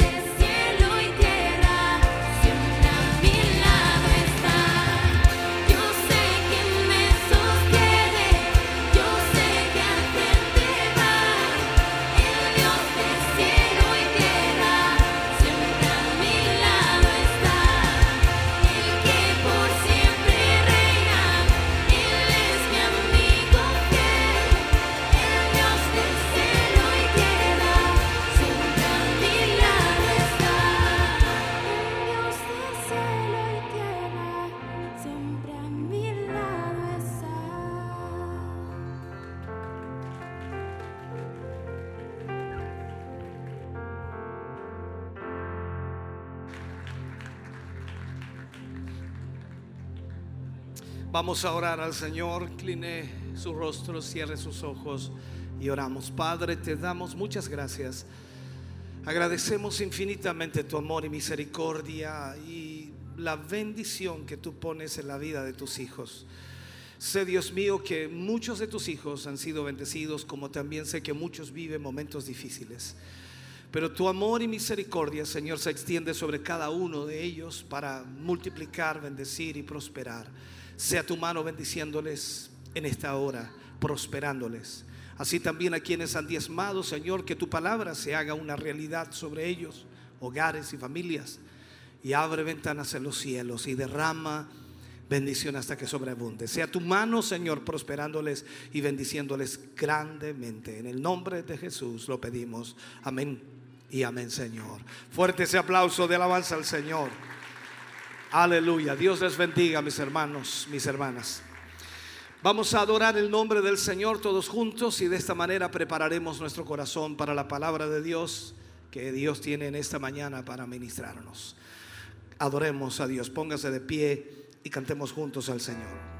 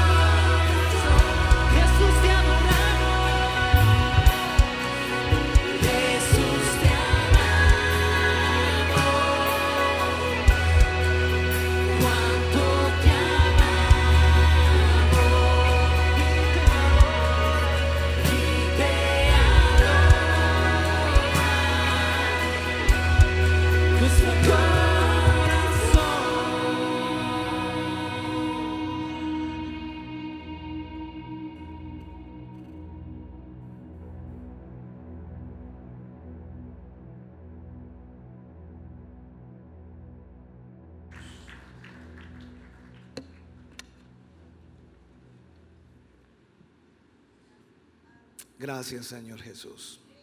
Vamos a ir a la palabra de Dios. Recordarles que estamos en la serie Avivamiento. Y vamos hoy, por supuesto, a hablar de una temática que nos enfocará, por supuesto, en ello mismo. Vamos al libro de Jeremías, capítulo 50, versículos 4 al 7. Jeremías, capítulo 50, versículos 4 al 7.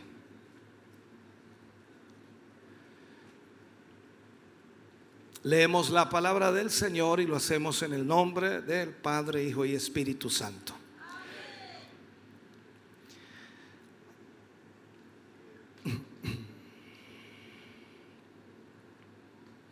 Dice, en aquellos días y en aquel tiempo, dice Jehová, vendrán los hijos de Israel, ellos y los hijos de Judá juntamente, e irán andando y llorando y buscarán a Jehová su Dios. Preguntarán por el camino de Sión, hacia donde volverán sus rostros diciendo, venid, juntémonos a Jehová con pacto eterno que jamás se ponga en olvido. Ovejas perdidas fueron mi pueblo, sus pastores las hicieron errar.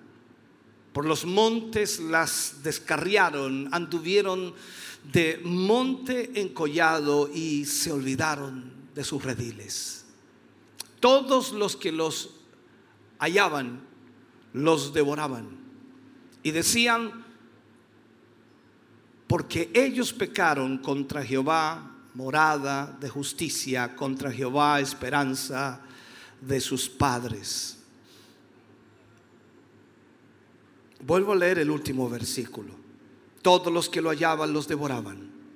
Y decían sus enemigos, no pecaremos porque ellos pecaron contra Jehová, morada de justicia, contra Jehová, esperanza de sus padres. Oremos al Señor. Padre, en el nombre de Jesús vamos ante su presencia, dando gracias por su amor, misericordia y bondad. Gracias porque nos permite en esta mañana, Señor, tener su palabra y esperamos con todo nuestro corazón ser guiados, dirigidos y también enfocados en lo que usted hoy tiene para ministrarnos. Le pedimos y le rogamos que nos guíe, nos dirija Y que podamos a través de esta palabra, Señor, entender el tiempo que vivimos y también la circunstancia de nuestra vida espiritual. Y podamos entender, Señor, qué es lo que debemos hacer para cambiar nuestra circunstancia. En el nombre de Jesús te pedimos, guíanos, dirígenos y pon palabras de sabiduría, Señor, en esta mañana y tu pueblo pueda recibir entendimiento para conocer tu palabra. En el nombre de Jesús lo pedimos. Amén y amén, Señor. Fuerte ese aplauso de alabanza al Señor. Puede sentarse, Dios le bendiga grandemente. Hoy hablaremos y usaremos como título en esta serie, Muéstranos el camino a Sion. Muéstranos el camino a Sion. Esta es la lección número 13 de esta serie Avivamiento.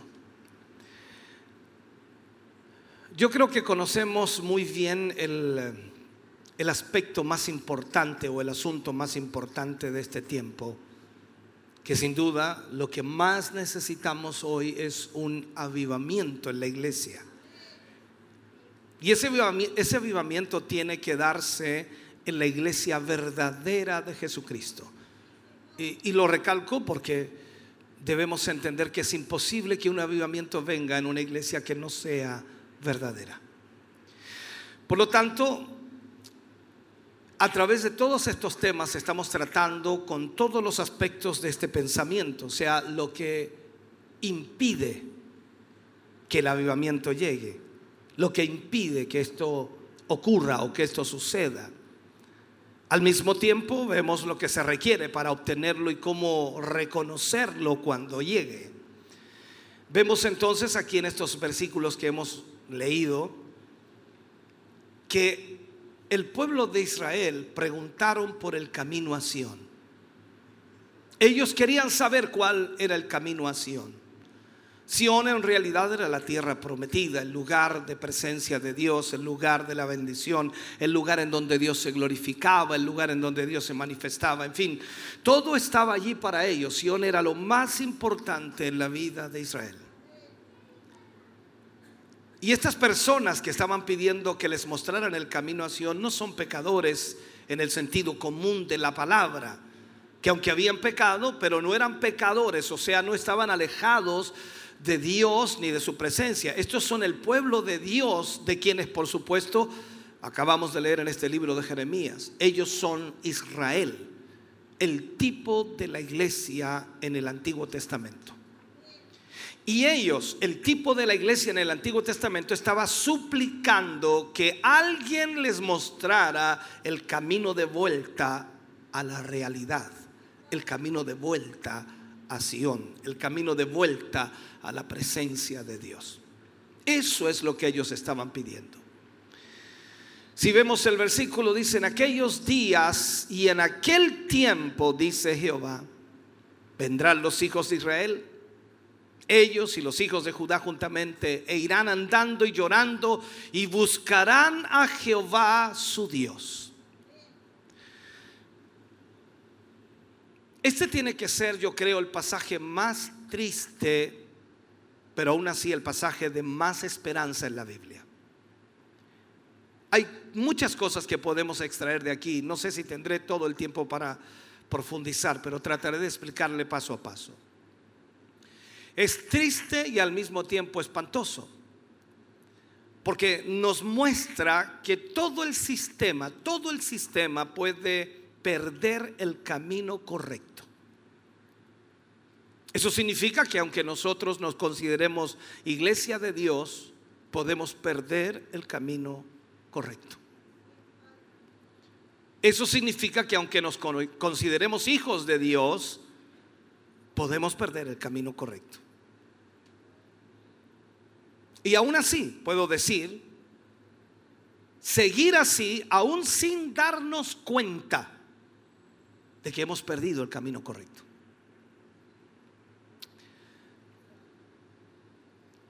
Cuando hablo de un sistema, hablo de un sistema completo.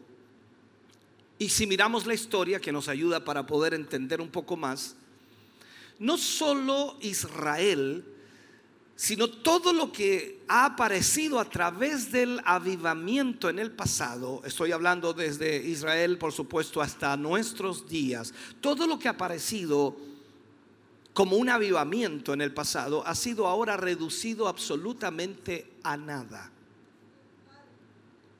Ha pasado de ser un gran avivamiento a transformarse simplemente en una forma. Pero aún así,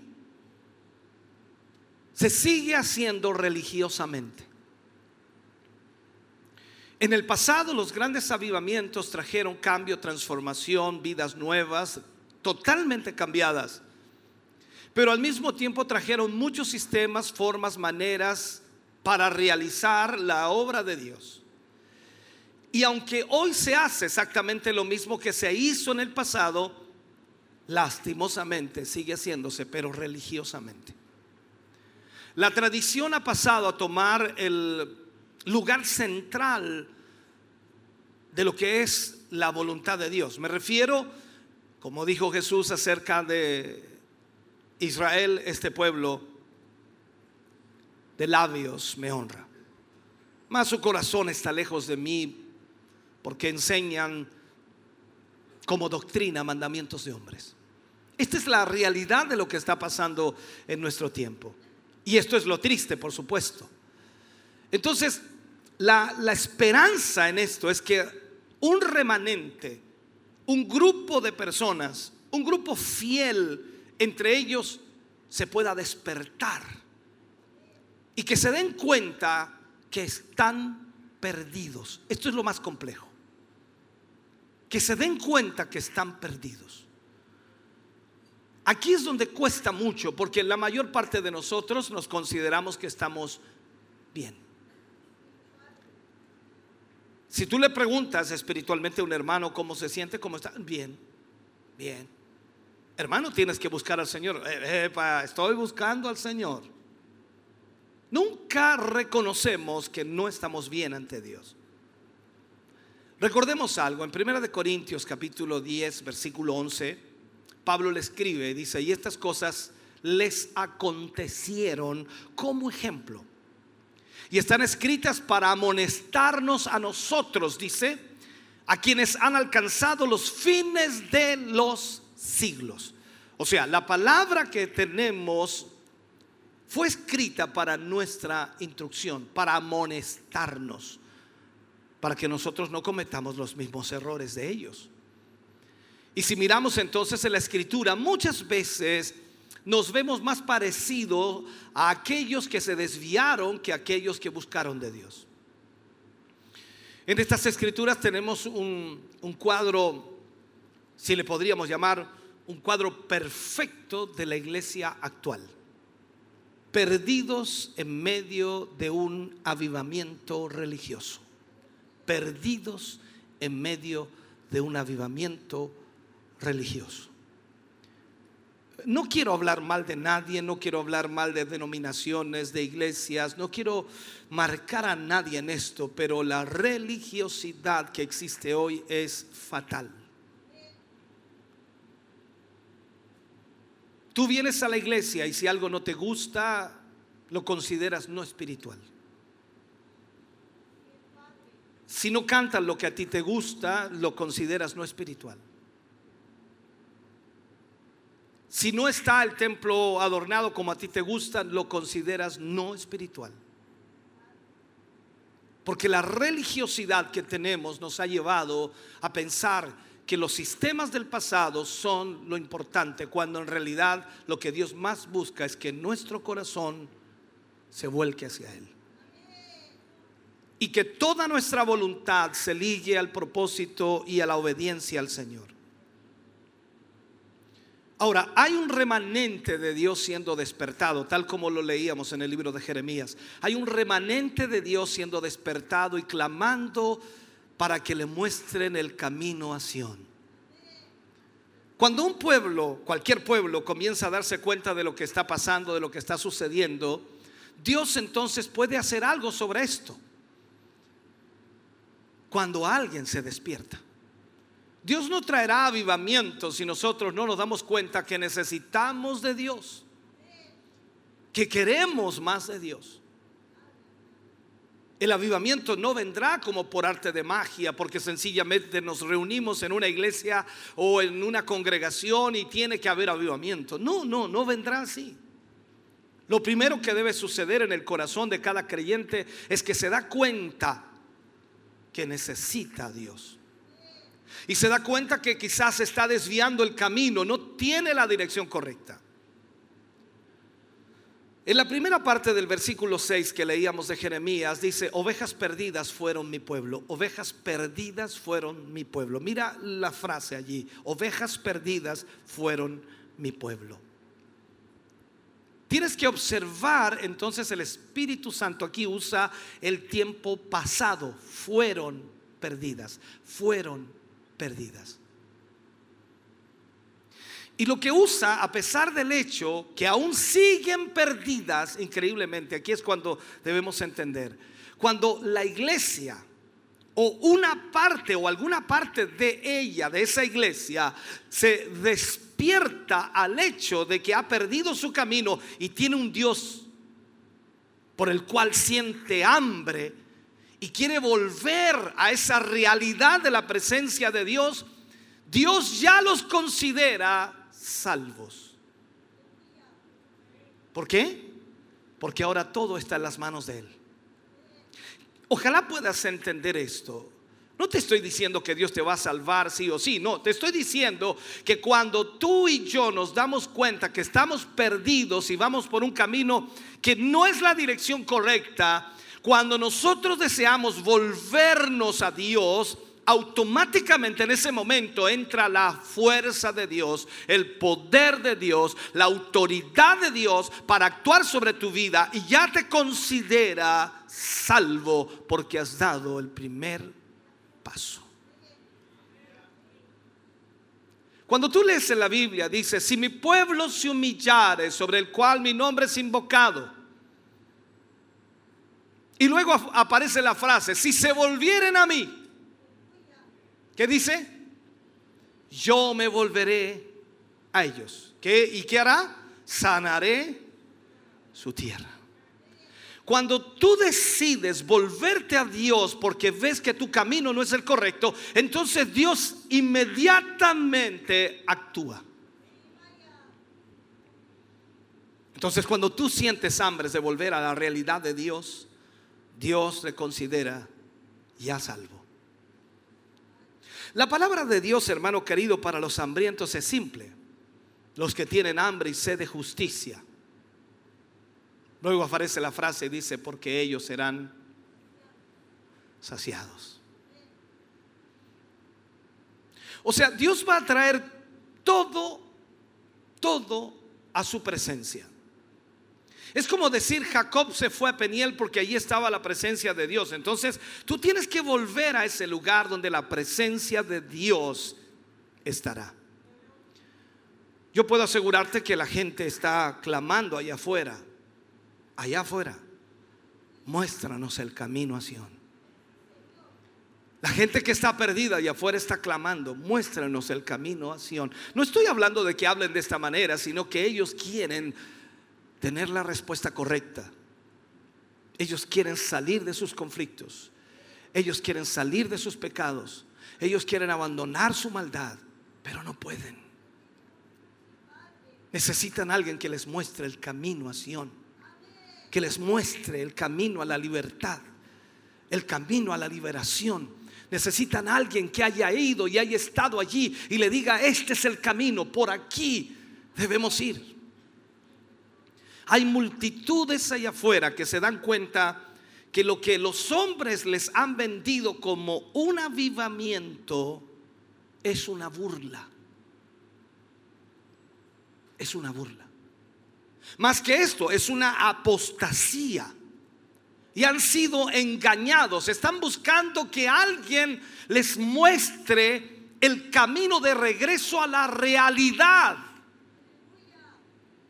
Hemos creado, y es lastimoso, hemos creado la religiosidad como si fuera la presencia de Dios en nuestra vida.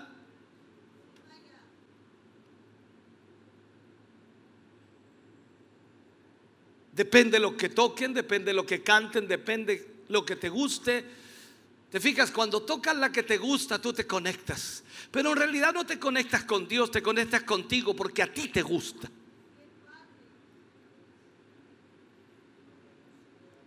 Por eso hice lo que hice antes de la ofrenda, cuando te dije, levanta tu mano. Y si tienes algo que agradecer en tu corazón a Dios, hazlo. Eso es genuino. Porque si no tienes nada que agradecer, hay que tocarte una que te toque.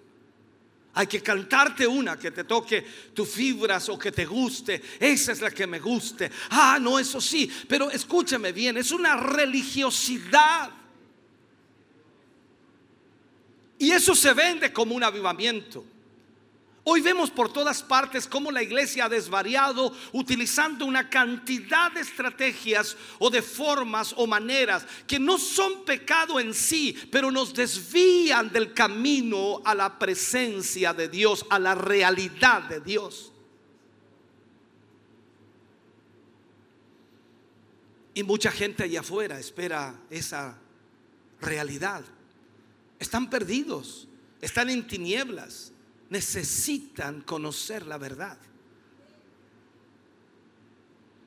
Por eso Dios nos ha llamado en estos últimos tiempos y en estos últimos días para que nosotros entendamos. El versículo 6 dice, mi pueblo se ha perdido. Mi pueblo se ha perdido. Mira la gente perdida no tan solo una persona, sino todo un sistema. La gente está perdida.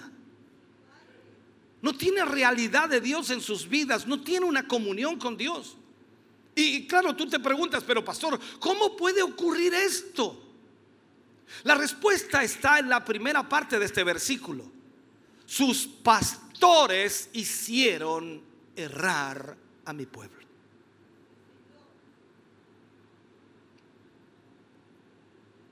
Es tremendamente importante la labor del pastor. La labor del pastor es seria. Tendrá que un día darle cuenta a Dios. Tendrá que un día estar frente a Dios y decirle, Señor, yo hice lo que tú me mandaste a hacer.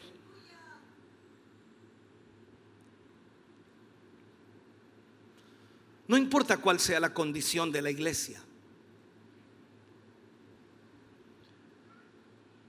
La iglesia es un producto del ministerio. O sea, la iglesia es un producto de sus pastores.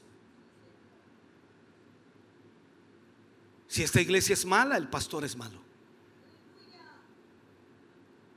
Si esta iglesia es buena, el pastor es bueno.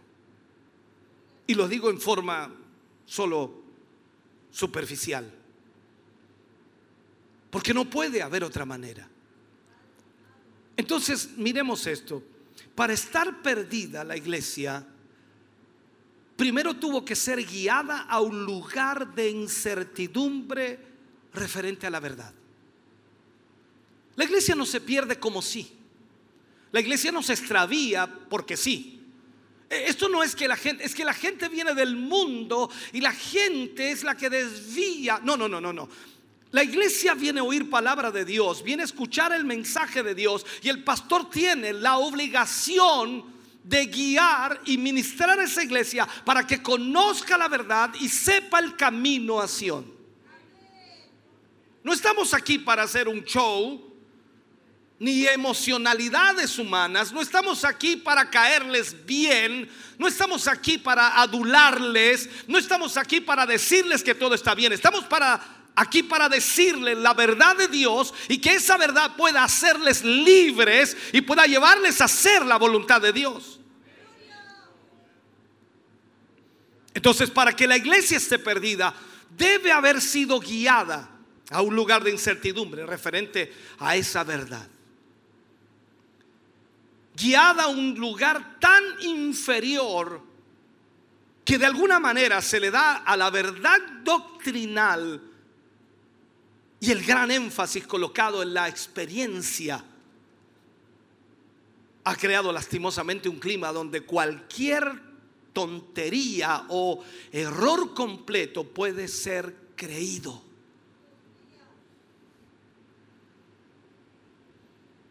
Hoy día la iglesia cree casi todo.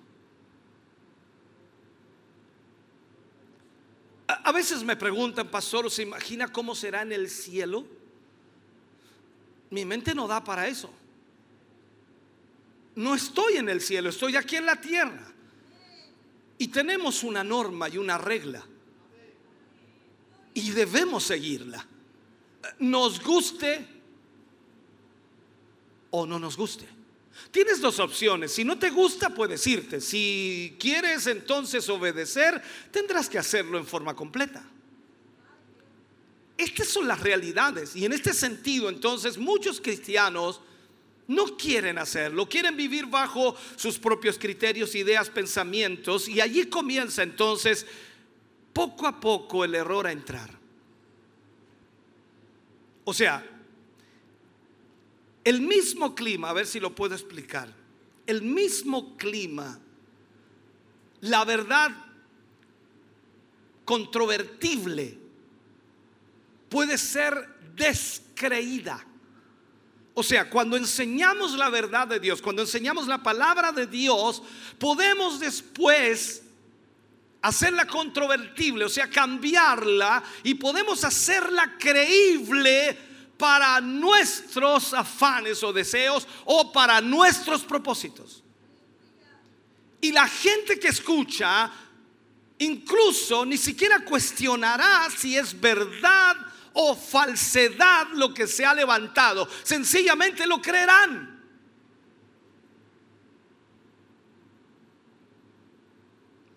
Por eso el predicador, el pastor, el líder tiene que tener un cuidado único con lo que ministra, con lo que enseña, cómo guía. Es un tiempo tan terrible y sin embargo ese es exactamente el tiempo que usted y yo vivimos. Hoy vemos absolutamente de todo. Yo, yo no, no voy a muchas iglesias, no asisto a muchas iglesias. Hubo un tiempo en que lo hice, me invitaba mucho. Hoy casi no acepto invitaciones. Me pillan volando por ahí. pero no lo hago. ¿Por qué? Porque veo tantas cosas que en vez de alegrarme me apenan el alma. Que aunque puedo sacar ejemplos de allí en el sentido de que no debo hacer esto, no debo hacer esto otro, tengo que tener cuidado con esto, tengo que tener cuidado con esto otro, pero no puedo utilizar tan solo la experiencia de esas realidades, sino que tengo que ir a la palabra de Dios y tengo que permitir que esa palabra sea revelada, que el Espíritu Santo me diga cómo hacerlo. Entonces, en resumen, se ha creado un clima en el cual las cosas que parecen ser verdad son erróneamente creídas por el hecho de parecer ser verdad. Tú tienes un concepto de la verdad, tú tienes una idea de la verdad, tienes un pensamiento de la verdad y tratas de vivir conforme a ese pensamiento, pero cuando lees la palabra, cuando vas a la escritura, te das cuenta lo que debes y no debes hacer. Miremos por un momento los trucos pentecostales que hemos visto venir e irse. Si tú volteas hacia atrás vas a ver tantos trucos pentecostales. Puede haber una camionada de trucos botados como desechos, esas cosas que por supuesto los hombres han inventado dentro de la iglesia y usado de una u otra manera para emocionar el corazón de la gente que buscan realidad por un momento. Tú puedes venir a un culto, cualquier culto, y hablo de cualquier iglesia, y emocionarte. Pasar al altar emocionado por algo que te llegó, te tocó, te impactó, pero el otro día sigue siendo el mismo de siempre.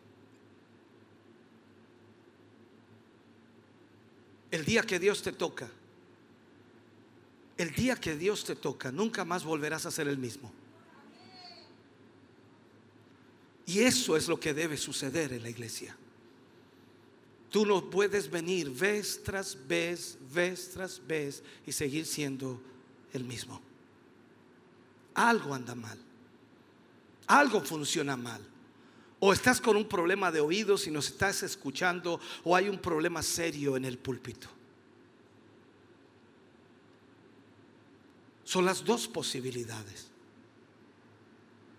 Y cuando vemos toda esa cantidad de inventos que de alguna manera la iglesia hace, esos inventos que ya han pasado, porque ellos no eran de Dios,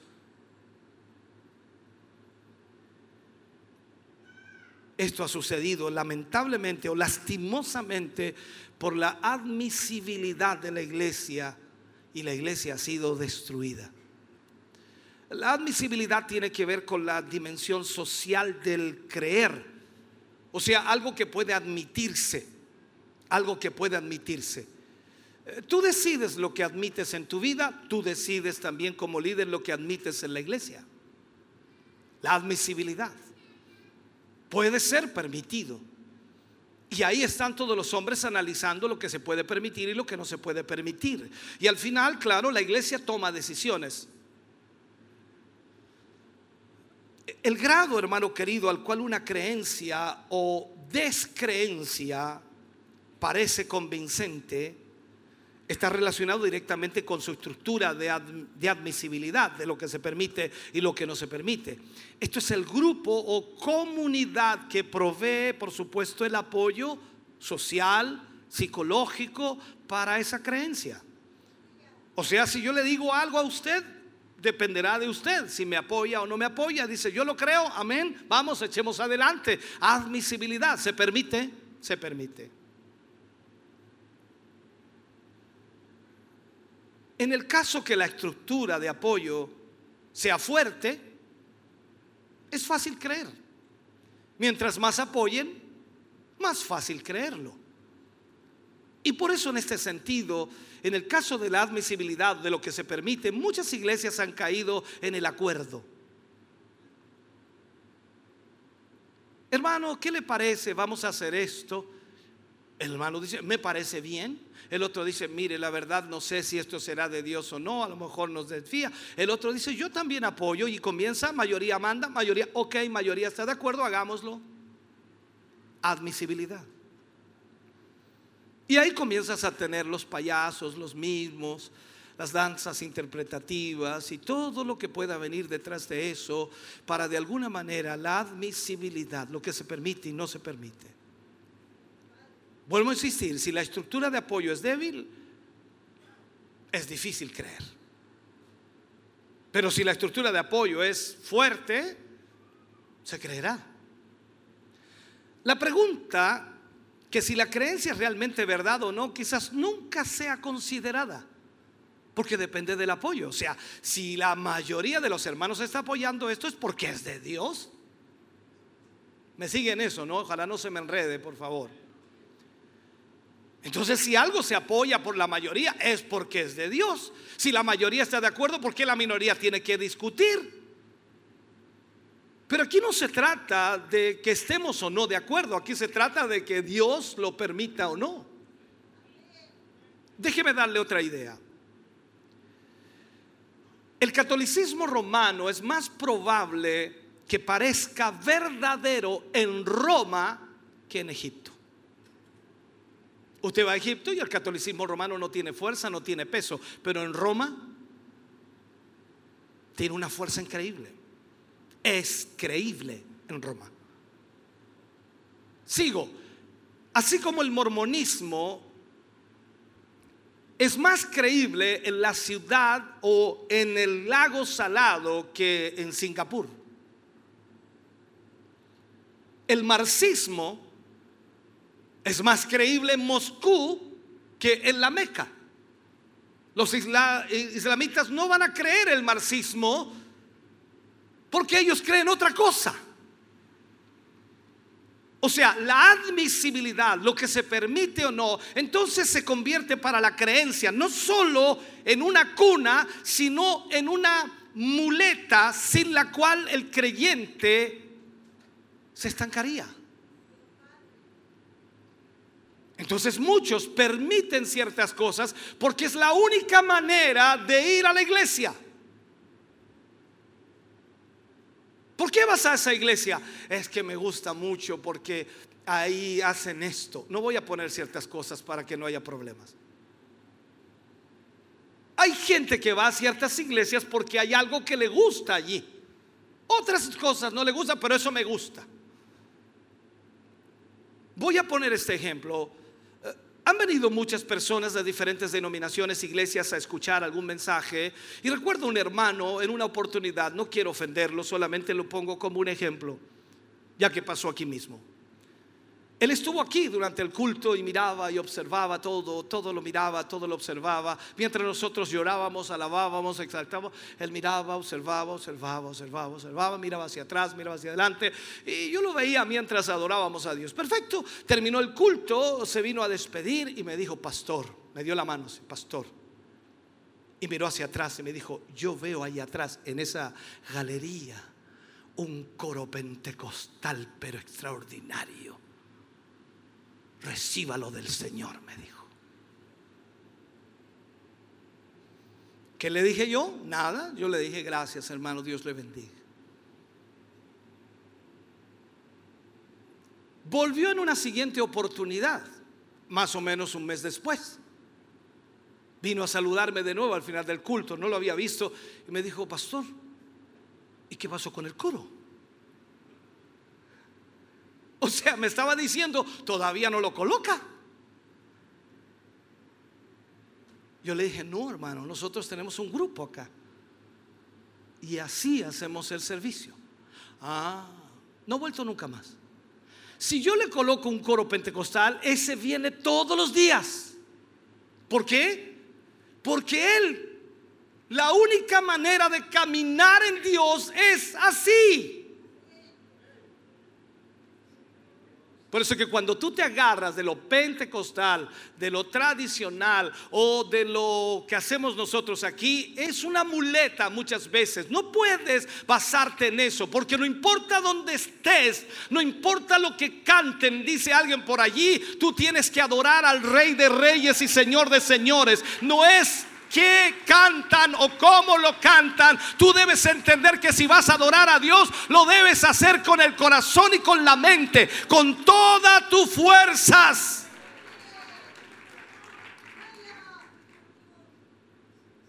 No quiero ofenderte, pero yo observo y yo sé cuál te gusta, cuál alabanza te gusta. Te capto. Pueden cantarte varias si tú estás ahí. Eh, solo voy a poner un ejemplo. Pero te cantan el río y ¡ah! se transforma en una muleta que no puedes caminar sin ella. Así que cuando tú vienes al culto y no cantaron esa, eh, estuvo más o menos, más o menos el culto. Este es nuestro problema. Ahora es una pequeña forma de mostrarte solamente eso. Entonces, la admisibilidad se convierte en esa creencia y se convierte también al mismo tiempo en una muleta que estanca el crecimiento en tu vida espiritual. La iglesia, por supuesto, está preocupada con la credibilidad. Se supone que nosotros debemos procurar que la gente crea al Evangelio. Y esa creencia es un problema intelectual. O sea, en otras palabras, la persona debe oír el Evangelio, escucharlo y creerlo, y es algo intelectual. Su negligencia entonces de esa admisibilidad, podemos decir que es el problema con dimensiones sociales también, es típico de su debilidad. O sea, esto es como preguntarle, hermano, ¿cuánto le gustan las rancheras? No hablo de las mujeres, hablo de las canciones. ¿A cuánto les gustan las rancheras? Entonces, lógicamente, más de alguno aquí no va a levantar la mano, me va a decir, claro, a mí me encantan las rancheras. Y sobre todo el hermano Pedro y esos hermanos que cantan así, los mariachis, ay, que me encantan a mí. Eso, eso es de Dios. No sé si me entiendes. Porque existen personas que les gustan las rancheras y yo no puedo decirle, eres un pecador porque te gustan las rancheras. No, no estoy hablando de eso, pero lo transformamos en una muleta. Y se transforma en una debilidad nuestra, porque cuando vamos a algún lugar y vemos algo que no nos gusta, inmediatamente decimos, eso no es de Dios. Hay gente ahora mismo sentada aquí, en ese lugar, en esta mañana, que ha luchado casi todo el culto porque hay cosas que no le gustan. Y la pregunta que yo me hago es, ¿a qué vienen si vienen a perder el tiempo? Si lo que debemos hacer aquí es alabar a Dios, darle gracias a Él por lo que Él ha hecho con nosotros.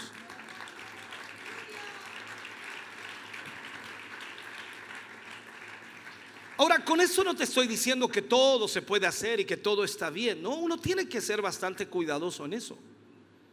No podemos transformar lo social o lo costumbrista, costumbre se llamaría, o ¿cómo se le llama algo de una nación? La tradición. No puedo yo agarrar las tradiciones nacionales o de un país y adaptarlas a la iglesia cristiana, porque Dios está por sobre las tradiciones. Esto es como decir, Pablo dijo, mi ciudadanía no es de esta tierra, sino que es el reino de los cielos. O sea, ¿qué tengo que andar cantando lo que pasa aquí si tengo que cantar un lenguaje del reino de los cielos? Ahora, es difícil hacer eso para nosotros como humanos, pero no podemos adaptar las cosas que son una tradición aquí en la tierra como si fueran de Dios. ¿Puede ayudarnos en un momento? Claro que sí, pero hay momentos en los cuales hay que soltar aquello. Entonces la doctrina de Dios ha sido que la fe verdadera debe ser practicada, dándole por supuesto las dimensiones sociales necesarias. Y no solo debe ser profesada, no puede tampoco ser hablada teóricamente, tiene que ser practicada. Eh, Pablo, hermano querido, se llevó esta verdad con él. Pablo sabía practicar la verdad de Dios y lo puso como ejemplo una y otra vez y lo demostró en su vida cristiana. Él sabía qué era la iglesia. Y no lo hablaba en teoría, sino que él sabía lo que era la iglesia. Él sabía quién era él. Y dice que la iglesia es columna y baluarte de la verdad. O sea, nos está diciendo que nosotros como iglesia somos columna y baluarte de la verdad.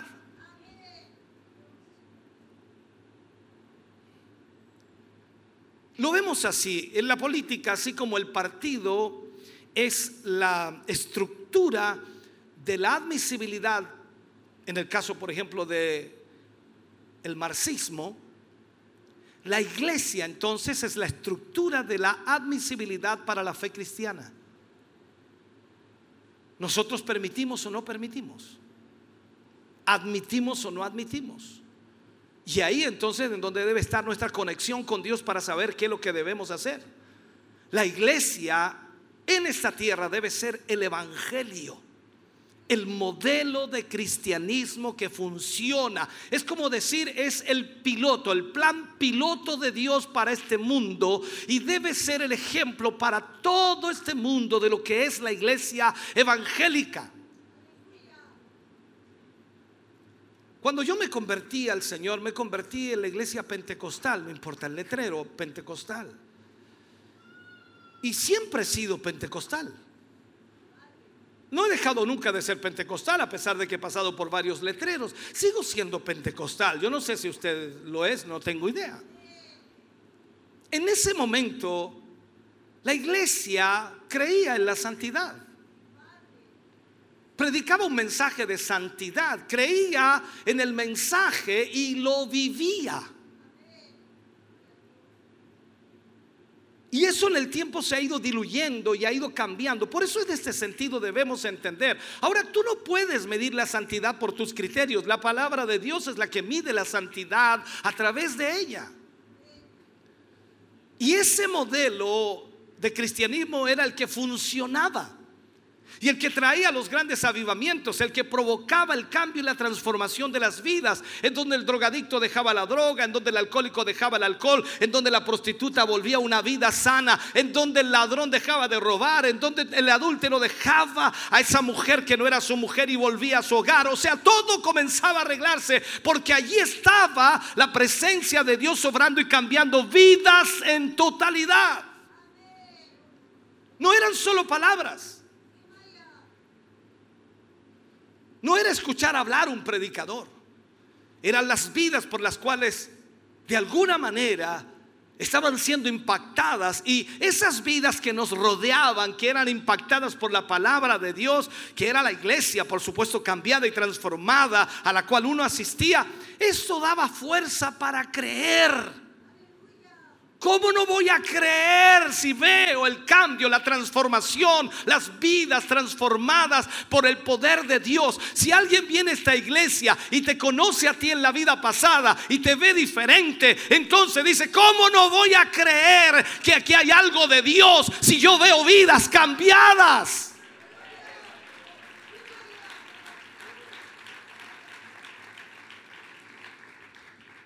La sanidad no era solo una doctrina que hablaban los hombres, se practicaba en la iglesia. Y los hombres y mujeres enfermos eran sanados.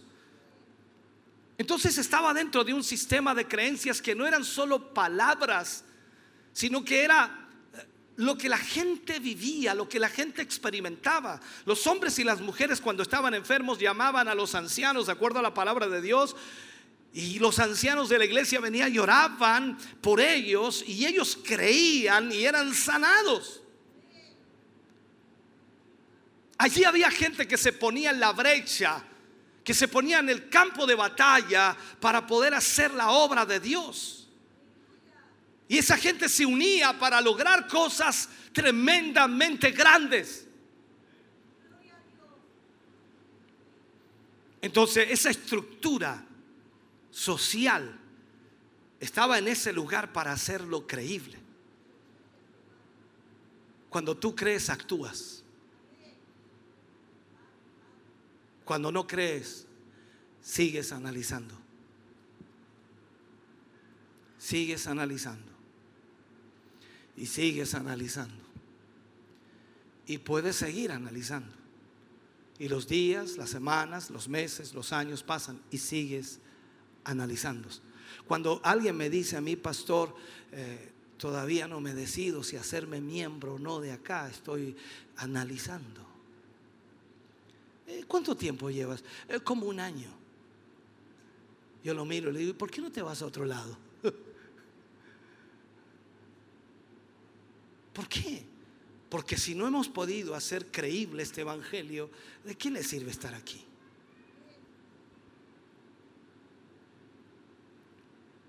Tú y yo somos la iglesia. Hoy cuando la mayoría de las personas llaman a alguien para que ore por ellas, ¿saben de dónde llaman? Del hospital. Hospitalizado con un cuadro terrible de enfermedad. En el tiempo pasado no, apenas dolía algo, llamaban a los ancianos antes de recurrir al médico, antes de recurrir al hospital, antes de la píldora, los ancianos. Hoy, ¿qué haces tú? No me digas, no me digas. ¿Te duele algo? ¿A dónde vas? Al médico. Es que tengo isapre. No, yo estoy en FONASA, dice el otro. No, es que lo que pasa es que tengo, tengo un buen plan de salud y tengo que aprovecharlo porque lo pago.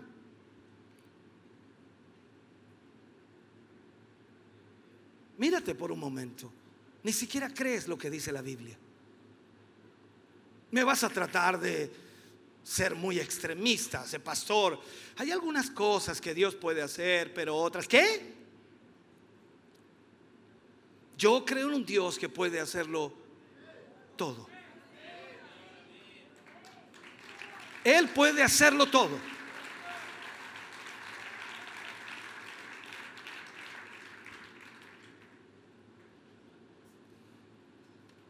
El problema también es que cuando llaman a los ancianos y oran por ellos con aceite, estoy hablando en forma general de todas las iglesias, luego eh, luego ellos le dicen, si, si tienes que ir al hospital, nos avisas.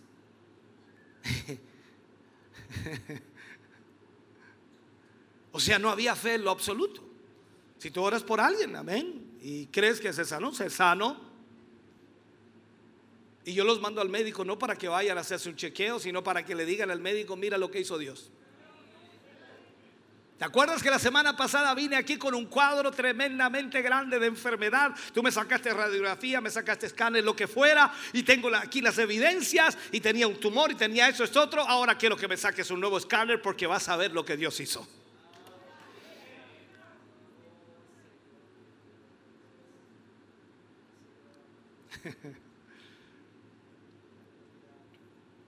Ahora, yo no sé si te das cuenta de lo que te estoy diciendo. Yo creo que es difícil a veces captar eh, todo. Hay muchas cosas en mi mente y, a veces yo pienso que ya las expliqué o las eh, planteé y quedan ahí. Entonces, eh, yo tengo claro lo que estoy diciendo, pero a lo mejor no, no dije las palabras adecuadas y algunos dicen, ¿qué, qué dijo? No le entendí. La estructura de admisibilidad de la iglesia tiene que ser reconstruida. podemos entender la necesidad que tiene hoy día el enemigo número uno nuestro, el diablo, de mirar, por supuesto, el cristianismo a través de la iglesia. Tanto, podría decir, no tanto al nivel de la verdad, sino más bien en el nivel de la admisibilidad. El diablo está trabajando en esa área.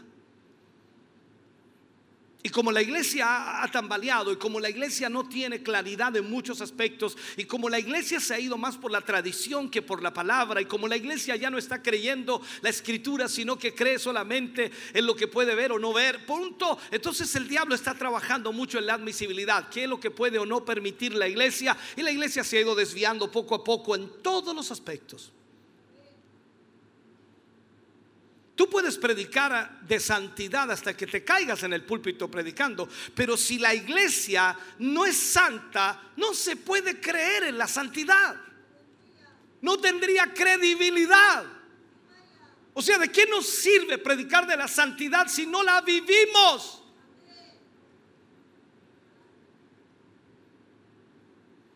Está bien, la Biblia dice que somos apartados, somos llamados a ser santos. Y algunos dicen, no, yo acepté a Cristo y ahora soy santo porque el Señor me llamó, me apartó para ser salvo. Pero la santidad, ¿dónde está? ¿Dónde está en tu vida la santidad? ¿Cómo te guardas para Dios? ¿Cómo vives para Dios? ¿Cómo dejas y abandonas el pecado, la maldad o todo aquello que está en contra de la voluntad de Dios? ¿Dónde está la santidad? Vives tu vida a tu manera, haces lo que quieres, bebes lo que quieres, fumas lo que quieres, vives y hablas como quieres, vistes como quieres, haces lo que quieres. Y digo, ¿dónde está la santidad que hace creíble al Evangelio?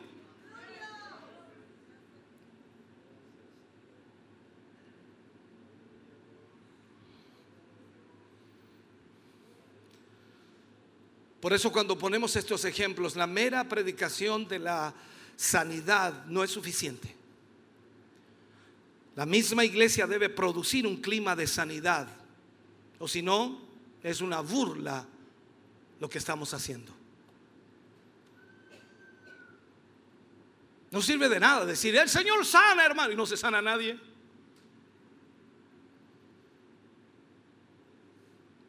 ¿Me sigues? La iglesia es santa y no hay nadie santo. Dice, no, pero es que no hay nadie justo. Eso es otra cosa. Vivir en santidad, apartarnos del pecado, de la maldad. Jesús demostró esta verdad cuando, cuando él no pudo realizar milagros en ciertas ciudades. ¿Por qué lo, no lo pudo hacer? Por la incredulidad de la gente. Si aquí no hay milagros, muchas veces es por la... Dilo tú mismo. Si, tú lo crees. Eh, vengan por favor a ayudarme, los hermanos líderes, pasen ahora. Y disculpe, no estoy ofendiéndolos, estoy tratando de dar un ejemplo. Y pasan los líderes en cualquier iglesia y pasan así timidosamente. Dice, tengo que ir yo, sí, aquí, aquí tengo que ir, tengo orar por los enfermos. Y, y si no se sanan, ya mejor quédate en la banca. Lo he explicado muchas veces, hace muchos años atrás, siendo un joven, tenía como 15 años y, los ancianos decían allí, o los hermanos que predicaban, hermano, vamos a orar por, por- por los enfermos. Y yo les pido, decía el hermano siempre, yo les pido a los que no creen, por favor, que salgan un poquito afuera, esperen afuera y se, creen- se queden solamente los que creen. Alguien podría tomarlo como una ofensa. Y ahí salían varios hermanos y hermanas, salían de la iglesia y quedaban un grupito reducido. Y ellos oraban y nosotros, nosotros lo sentíamos desde afuera. ¿Te fijaste lo que dije? Lo sentíamos desde afuera, cómo oraban y, y después entrábamos y el enfermo estaba sano. Entonces, ¿qué me pasó a mí? Dije, esto es verdad. O sea, pasé de ser un incrédulo a crédulo porque veía lo que sucedía. Y eso es el Evangelio. Debe impactar la vida por los hechos de ese Evangelio.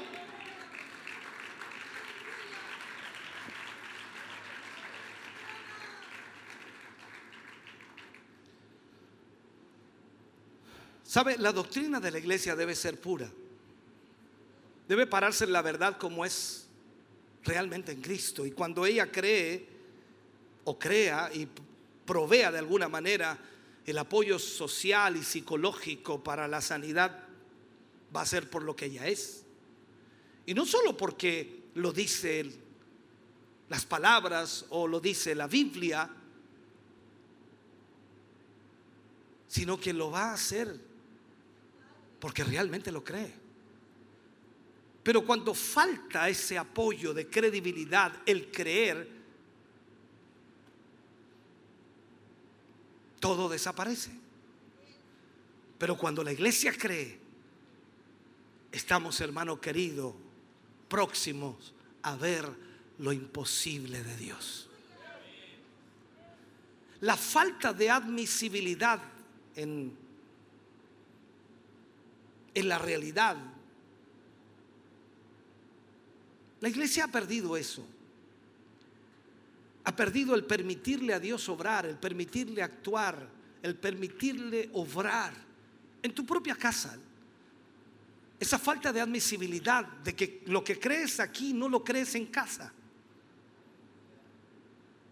Otro ejemplo sencillo, práctico, creemos en la sanidad aquí. ¿Cuántos creen que Dios sana? Levanten la mano los que creen que Dios sana.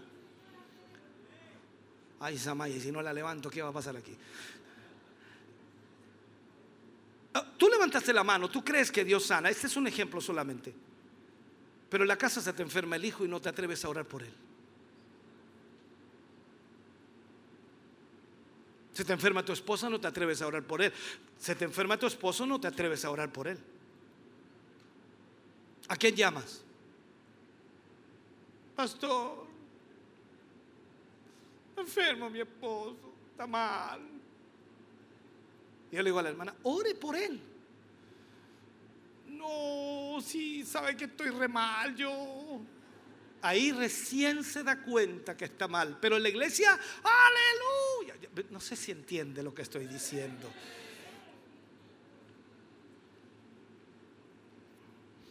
O sea, estamos viendo entonces que eso tiene que, o sea, el avivamiento, cuando hablamos de avivamiento, estamos viendo que eso tiene que ser traído de vuelta a la iglesia, que es la realidad del Evangelio. Eso es avivamiento, la realidad del Evangelio. O sea, si vamos a ver avivamiento por el cual nuestros corazones, por supuesto, se están orando, debemos tener presente que lo que estamos viviendo o lo que estamos viendo, perdón, allá afuera, no es real en su mayoría. Hay un remanente, pero ese remanente debe ser hecho una realidad. Y, y este remanente, hermano querido, es el instrumento de Dios y debe, debe de llegar a representar la realidad de lo que predicamos. Usted debe entender que si usted cree en la palabra de Dios, usted debe vivir esa palabra porque la cree. Cuando las cosas son inciertas y no reales, lo voy a poner de esta manera, son sombras, son confundidas y no son una realidad en su vida. ¿Sabe? La, la iglesia en tal estado se convierte en presa fácil para los engañadores y los engañados. Hay tanta gente en las iglesias hoy que ha sido engañada. Y muchos tienen traumas espirituales porque fueron engañados, decepcionados, arrastrados a algo que no correspondía. Y el amor a la verdad se pierde y la iglesia entonces es llenada con la imitación de la verdad. La verdad se convierte en anticuada y cada hombre hace lo que le parece correcto a sus propios ojos y, termina con la iglesia siendo guiada lamentablemente de un método religioso a otro. Enseñas cómo hablar en lenguas, de una imitación de dones a otros.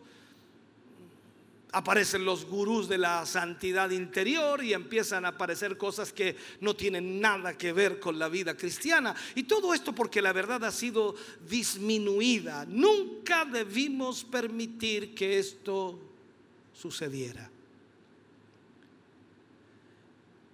El aumento de elección y cambios ha guiado a una disminución en el compromiso y la perseverancia de la iglesia. Hoy día la gente no es perseverante. Eh, te lo he contado muchas veces. Cuando me convertí íbamos todos los días a la iglesia. Lunes, culto. Martes, culto. Miércoles, culto. Jueves, culto. Viernes, culto. Sígueme. Sábado, culto. Domingo, culto. Y seguíamos el lunes. Culto. Y sé que lo que estás pensando, no, eso no es vida. Eso no es vida. Eso era vida. Hoy día tú escoges. Sábado no voy, voy el domingo. Ah, no voy a ir el domingo, voy a ir el sábado. No, no voy a ir el sábado ni el domingo, voy a ir el jueves. La verdad que no tengo tiempo. Es, eh, mi trabajo es demandante. Eh, los tiempos los tengo reducidos y tengo que hacer un gran esfuerzo para ir al culto. Y, y a veces, incluso cuando estoy en el culto, tengo que seguir trabajando.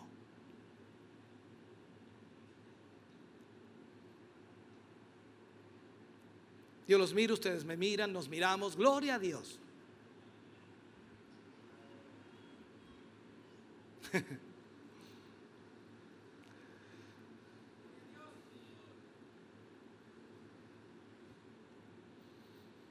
Puede que tú nunca hayas vivido eso, yo lo viví. Y la verdad que todo lo que nosotros pensábamos era servir a Dios, nada más. Trabajábamos desde la mañana hasta la tarde pensando en el culto de la tarde. Como desesperados que llegara la hora de ir al culto. Ahora tú miras el reloj, ¡uh! Siete y media no alcanzo a ir. Se me pasó el día volando. Uy, me toca de portero. No, me toca. Uy, me toca. Ay, voy a tener que llamar que alguien me reemplace. Hermanito, reempláceme, por favor. Que no. ¿Sabe qué? No, no sé cómo se me pasó el día. Imagínate lo que estaba ahí pensando. Porque tu mente, tu corazón están totalmente alejados del propósito de Dios.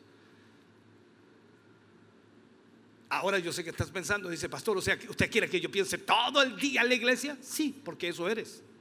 Eres iglesia. La iglesia ha ingresado al mundo moderno de lo desechable. Hoy día los cristianos son desechables, aguantan un tiempo nada más. Toalla nova, limpia, seca y se va. Todo desechable. Duran poquísimo. Así que si tú llevas, llevas unos par de años, da gloria a Dios por eso. Dice que el Señor te ha sostenido hasta ahora. Pero ha sido difícil. Te aseguro que has estado en una, dos, tres, cuatro, diez, veinte, cuarenta oportunidades para irte y no querer más. Ahora, el profeta de Dios dice en Jeremías 56, dice, anduvieron de monte en collado y se olvidaron de sus rediles. Ese es el problema de la iglesia hoy. Saltan de aquí para allá, una iglesia, una congregación en otra, y saltando por todos lados y al final llegan con cada idea, con cada pensamiento, con cada doctrina, o con cada...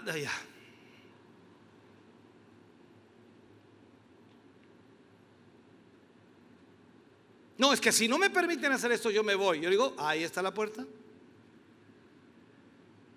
Es que si no, ahí está la puerta. O sea que usted manda aquí, yes.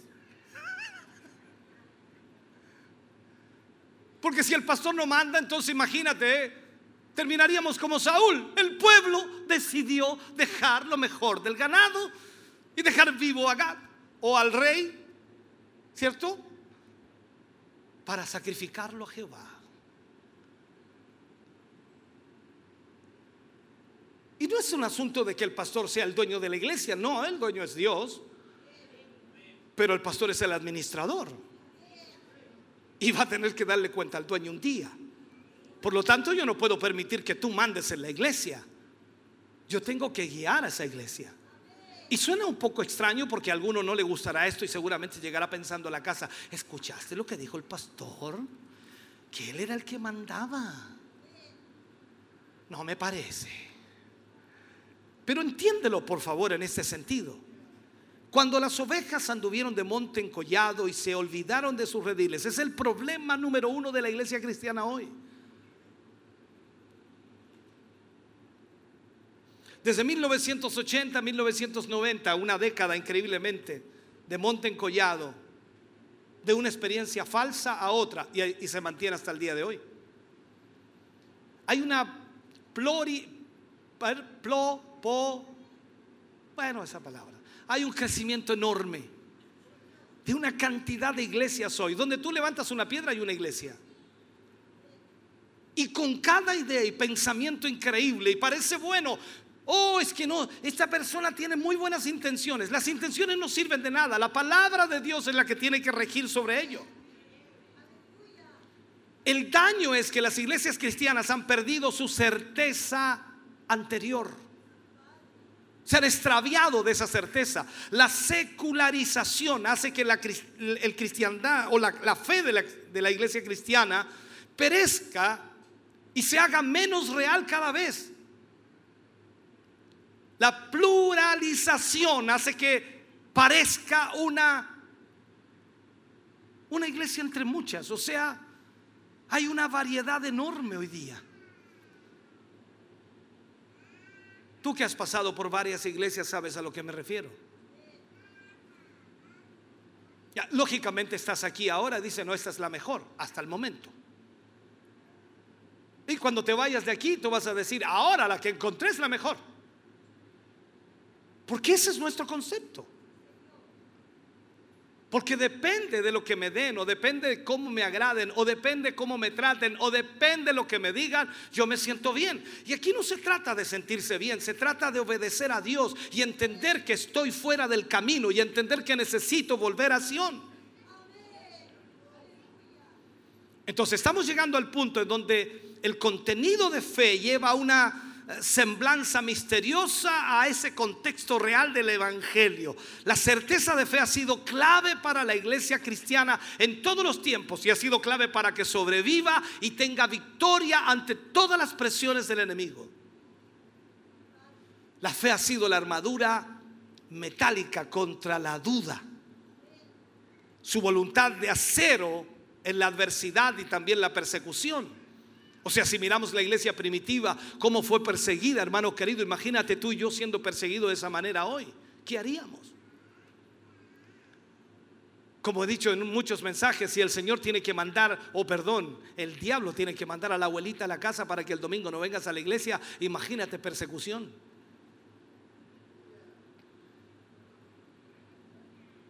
El poder para mover al mundo le fue dado a la iglesia. y no lo está haciendo. O sea, no estoy sugiriendo por un momento que la certeza ha desaparecido, sino que ha sido en algunos lugares reemplazada abiertamente por dudas o por racionalidad. La gente ha pensado por nociones tales como no sé llamarle así, humildad, ambigüedad o la confesión positiva. Todas esas cosas parecen buenas en cierta manera, pero increíblemente han destruido a la iglesia. En la mayoría de los lugares la certeza, hermano querido, no está en ellos, está derrumbada totalmente, ha sido cambiada. Mucho de la certeza que aún queda es más bien una certeza subjetiva, enraizada en experiencias subjetivas en lugar que hechos objetivos. La gente sencillamente dice, no, es que por la experiencia, nosotros lo que hemos vivido, por eso nosotros decimos que estamos en Dios y estamos en la voluntad perfecta de Dios. ¿Y qué viven ahora? No, ahora todavía nada, pero lo que vivimos en el pasado fue extraordinario. ¿Te acuerdas, hermano, 20 años atrás? ¿Te acuerdas 15? ¿Te acuerdas 10? ¿Te acuerdas 5 años atrás cómo era los avivamientos en esta iglesia? ¿Te acuerdas, hermano, el culto pasado, cómo vivimos? Y hoy día estamos muertos, pero lo vivimos. No sé si te vas a ir traumado día, pero te miro para allá y digo, Dios mío, estoy matando a esta gente. Sabes, el cambio, hermano querido, es obvio en varios puntos. Uno es cuando los cristianos prefieren a su propia fe. Y eso lamentablemente ha guiado a la posición derrotadora de fe en la fe. Hoy día la gente tiene fe en la fe, no tiene fe en Dios, tiene fe en la fe.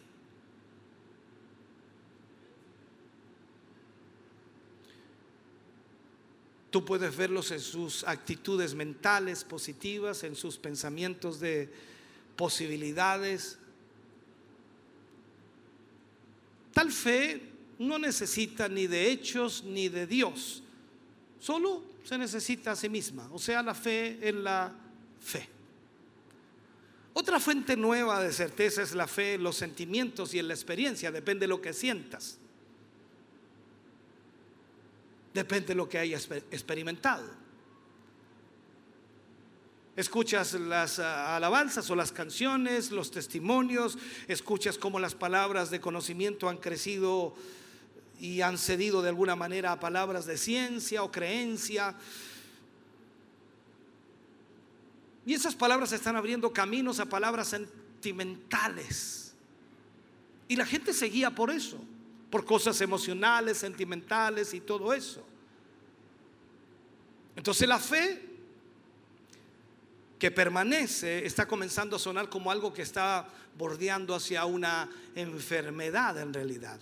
E, es poco mejor que un Dios que no es Dios. Aquí estoy diciendo cosas muy profundas, pero ojalá lo entiendas. Es decir, es un Dios no, no tan profundo como su última experiencia y no más firme que su compañerismo común y no más fuerte que los descubrimientos de la última encuesta de opinión. O sea, sencillamente la gente vive por cosas efímeras y pasajeras y momentos y nada más que eso. Depende cómo esté el culto hoy para ti. Eso marcará tu semana. Si terminamos este mensaje, el pastor hace un llamado y la gente llora, se quebranta, y avivamiento y los músicos tocan una alabanza al río y tú te vas feliz. Esta semana va a ser extraordinaria. Terminamos bien la semana y la comenzamos en la presencia de Dios. Pero sabes que al final todo eso no tiene base. Porque los problemas que vas a enfrentar no los vas a poder apagar con la canción del río. No los vas a poder apagar con que Dios te tocó allí o sentiste algo emocional. Lo único que te sostiene es esto. Y tú tienes que tener fe en esta palabra. E, en esta confusión incertidumbre, hermano querido, la iglesia no sabe lo que cree. Entonces, Las pobres ovejas tratan de creer todo. Absolutamente todo. Y las reglas del juego entonces no son claras y todo parece confuso, todo se enreda. Casi cualquier cosa es aceptada para la creencia de los cristianos en estos días. Casi cualquier cosa se permite en el comportamiento cristiano. Si le ofreces algo, ellos lo seguirán. Cegados totalmente por la secularidad, que es la modernización de alguna manera. Cegados por el plural, pluralismo, o sea, muchas elecciones. Tienes mucho donde escoger. Cegados por la privatización, esto es la separación entre la vida espiritual y la secular, incluir o excluir, perdón, a Dios de tu vida secular. O sea, tú eres espiritual ¿dónde? En la iglesia, pero en el trabajo no, porque tú trabajas, eres una persona como cualquiera, así que tú no eres espiritual en el trabajo, no eres espiritual en la casa, tú eres espiritual ¿dónde? En la iglesia. Por eso entonces haces todo lo que haces en la iglesia espiritualmente, pero en la casa no eres espiritual, en la casa eres un ogro, en la casa eres una ni hablar en el trabajo. Entonces, ahí vemos que no estamos bien. Pablo dijo una gran verdad, ya no vivo yo, Cristo vive en mí.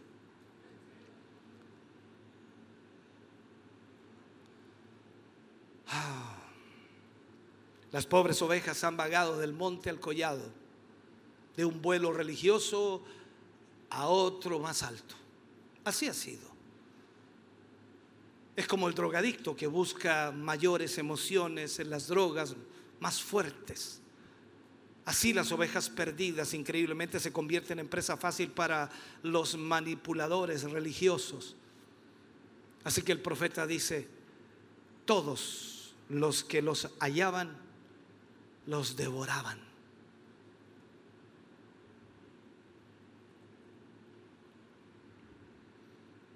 He visto suceder esto una y otra vez. Líderes, pastores en pecado, adulterio, estafadores, con cientos de seguidores, homosexuales con cientos de seguidores, porque las ovejas están perdidas van de montes acollados, saltando de un lugar a otro. He visto a la sociedad religiosa falsa, con cuya fe y experiencia, no la verdad y la fidelidad de Dios, sino simplemente con su fe, la fe. He observado cómo tantos han tomado ventaja de ellos y los, las pobres ovejas han tenido que ir del monte al collado. Y en aquellos días y en aquel tiempo, dice, así sucede. Esto es cuando ellos han sido golpeados, robados, desnudados por charlatanes religiosos. Déjame cerrar con este mensaje, creo que debo terminar.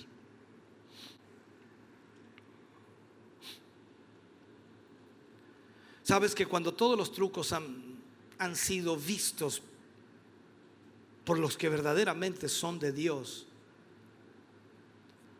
sucede lo que dice el verso 4. Vendrán los hijos de Israel, ellos y los hijos de Judá juntamente, e irán andando y llorando y buscarán a Jehová su Dios. Una de las realidades de la vida es que los hombres raramente claman hasta que tocan fondo. Es uno de los problemas que hoy día tiene todo ser humano. Rara vez el hombre y la mujer clama hasta que toca fondo. Y, y, hablando religiosamente, así es como estamos. Estamos esperando tocar fondo para clamar al Señor. ¿Por qué? Porque no, no, que no estamos tan mal, sí, no estamos tan mal, sí, lo que pasa es que eh, sí, lógico, no oro como antes, no leo como antes, no, no ayuno como antes, no, no voy tanto a la iglesia como antes, pero no estamos tan mal, en cualquier momento me levanto de nuevo. Esperamos tocar fondo. Así es como estamos. Puedo decirte que tu trabajo ya está preparado para que tú lo emprendas. Hay un clamor por todos lados en el cristianismo hoy. Hay una iglesia atribulada, una iglesia confundida. Y está diciendo, muéstranos el camino a Sion. Muéstranos el camino a Sion.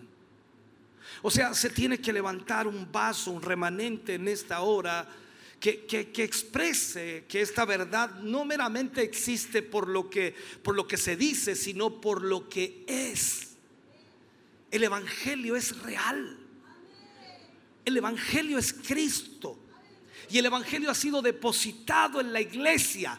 La iglesia es ese vaso de barro en la cual Dios depositó el poder de Dios para que él sea glorificado y no nosotros. Ahora, hay un clamor por una realidad, hay un clamor por una verdad genuina y debemos como iglesia convertirnos en ese evangelio.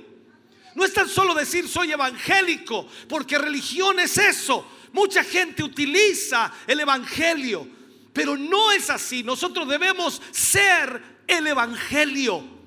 Lo que predicamos vivimos, lo que enseñamos vivimos, porque eso es lo que debemos hacer. Pero eso no va a pasar hasta que los pastores reconozcan lo que está mal y se pongan al lado de la realidad. Y te aseguro que eso va a costarte, nos va a costar mucho, porque van a haber muchos que van a retroceder como lo hicieron en el sexto capítulo de Juan cuando Jesús los confrontó con la verdad de seguirle. El que quiera venir en pos de mí, niéguese a sí mismo. Tome su cruz cada día y sígame. Es más que comer los panes y los peces. Tú has sido bendecido, tú has disfrutado de esos panes y peces has visto la mano de Dios, la misericordia de Dios. Dios te ha mostrado su amor una y otra vez. Hoy estás bendecido. Dios te ha dado todo. Pero hoy Él te dice, ¿quieres venir en pos de mí? Niégate a ti mismo. Hay un pueblo hambriento. Y ese pueblo hambriento no quiere teoría quieren algo real. Y el llamado es, muéstranos el camino a. Muéstranos el camino de vuelta a la realidad. Muéstranos el camino que realmente dentro de un clima donde el avivamiento es posible. Dentro de tal atmósfera de hambre y sed por algo real que tú y yo podemos llevar este evangelio, hermano querido, y ver un avivamiento que cambiará las cosas. Y multitudes de personas podrán entrar en esta realidad del Evangelio de Cristo. Ellos están clamando, muéstranos el camino a Sion. Muéstranos el camino a la realidad. Ya no queremos más humo, ya no queremos más mentiras, ya no queremos más cosas abstractas. No queremos que nos digan algo y sucede otra cosa. No, queremos ver la realidad. Que si el Evangelio dice que Él puede sanar, ver a los sanados. Si el Evangelio dice que Él puede cambiar, ver a los cambiados. Si el Evangelio dice que puede salvar, que veamos a los salvados. Ese es el clamor allá afuera. Y Dios nos ha llamado a ti y a mí para que seamos ese vaso a través del cual Él pueda ministrar ese evangelio y pueda responder a ese clamor que hoy hay en este mundo. Mira por un momento la sociedad como está. Está perdida. No tiene esperanza. Y nosotros debiéramos ser los, unos, los únicos felices en esta tierra. Los únicos contentos. Pero si miras a tu lado, estamos igual que esta sociedad. Apesadumbrados, preocupados, tristes, oprimidos, desesperados. Necesitamos volver a la realidad del Evangelio, el poder de Dios, la autoridad de Dios. Y la única manera es reconociendo nuestro estado. No estamos bien. No estamos bien. Necesitamos la ayuda de Dios. Ponte de pie, por favor, en esta mañana. Padre, oramos en el nombre de Jesús.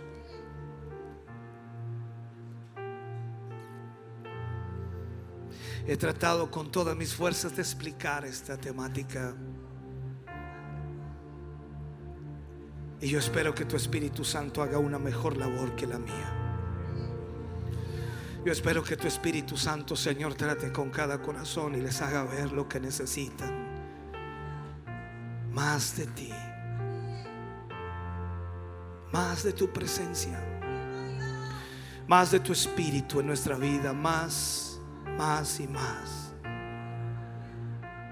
Necesitamos volver a la realidad de tu Evangelio. A la verdad de Él. Un evangelio de poder, un evangelio de autoridad, un evangelio que transforma, un evangelio que cambia. Señor, ayúdanos para que en esta hora cada uno de tus hijos al oír esta palabra puedan ser ministrados, tocados y alcanzados. El avivamiento vendrá, Señor, cuando nosotros reconozcamos nuestra condición. No nos permitas tocar fondo. Señor, ayúdanos hoy a reconocer nuestra condición y que te necesitamos. No somos mejores que los demás. Tal como el profeta Elías clamaba, Señor, allí decía, Señor, no soy mejor que mis padres.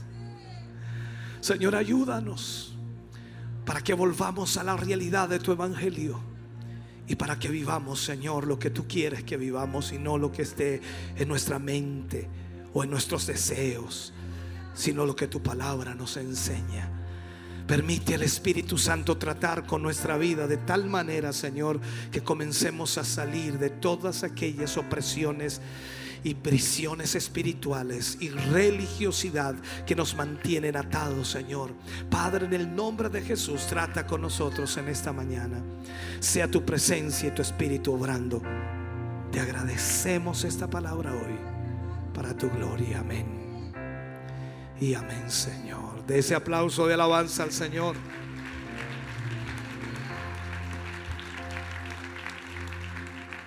Aleluya. Adoremos al Señor por un momento.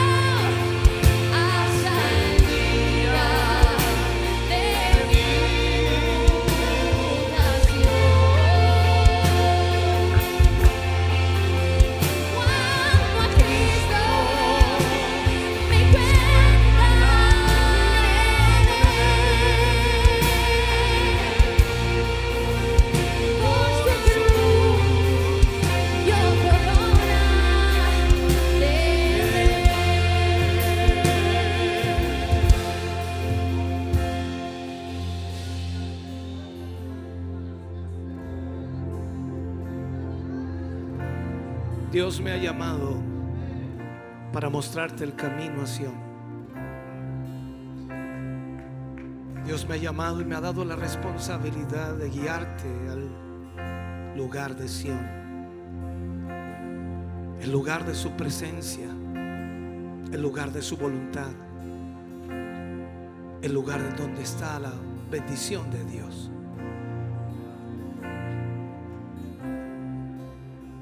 Y es una decisión personal la que tú debes tomar hoy. Si vas a dejarte guiar hasta allí. Aquí es donde todos nuestros conceptos, ideas y pensamientos se quedan atrás. Porque el llamado de Dios es a dejarlo todo. Tomar su cruz y seguirle. Por lo tanto, cada uno de nosotros debemos tomar una decisión. Si tú crees estar bien, por favor no vengas a este altar. Pero si consideras que necesitas llegar a Sion y sabes que te falta, este es el momento para decirle, Señor, ayúdame. Clamamos, Señor, para que nos muestren el camino a Sion. El camino a lo real, el camino a la verdad. El camino a tu voluntad, el camino a tu propósito. Solo Dios puede provocar eso a través de su palabra. Y Dios nos ha dado la responsabilidad de entregarte esa palabra cada día. Él quiere que llegues a Sion y experimente su presencia y experimente su poder, experimente su gloria, experimente su gracia y misericordia. Dime gracia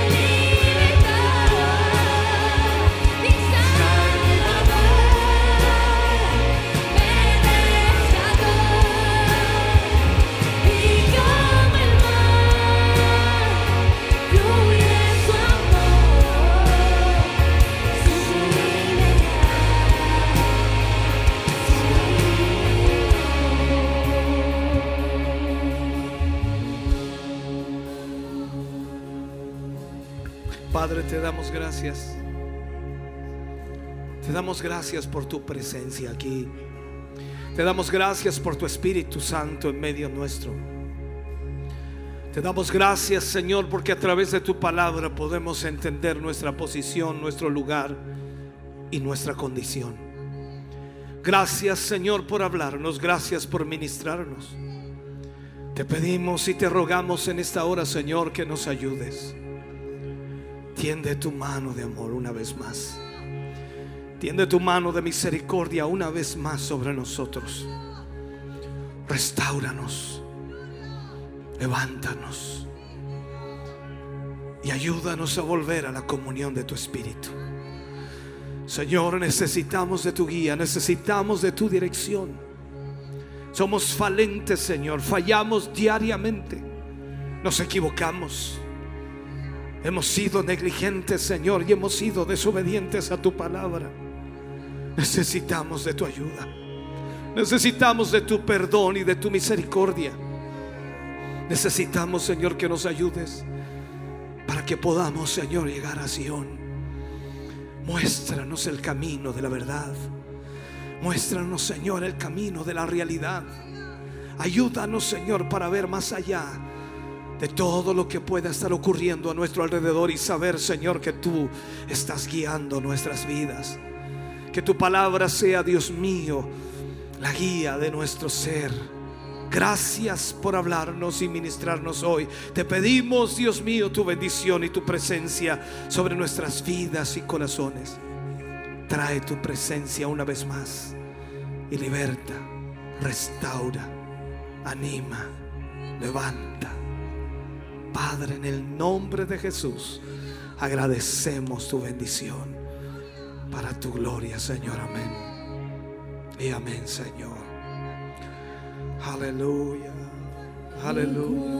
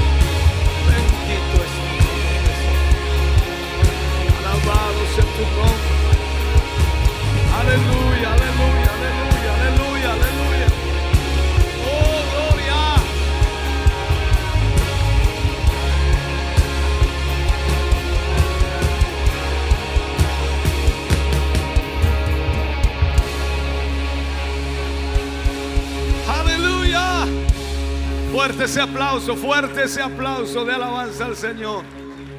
Digno es el Señor de ser alabado, digno de ser glorificado. Aleluya. Oh, gloria a Dios. Bendito sea el nombre del Señor. Gracias, Señor Jesús.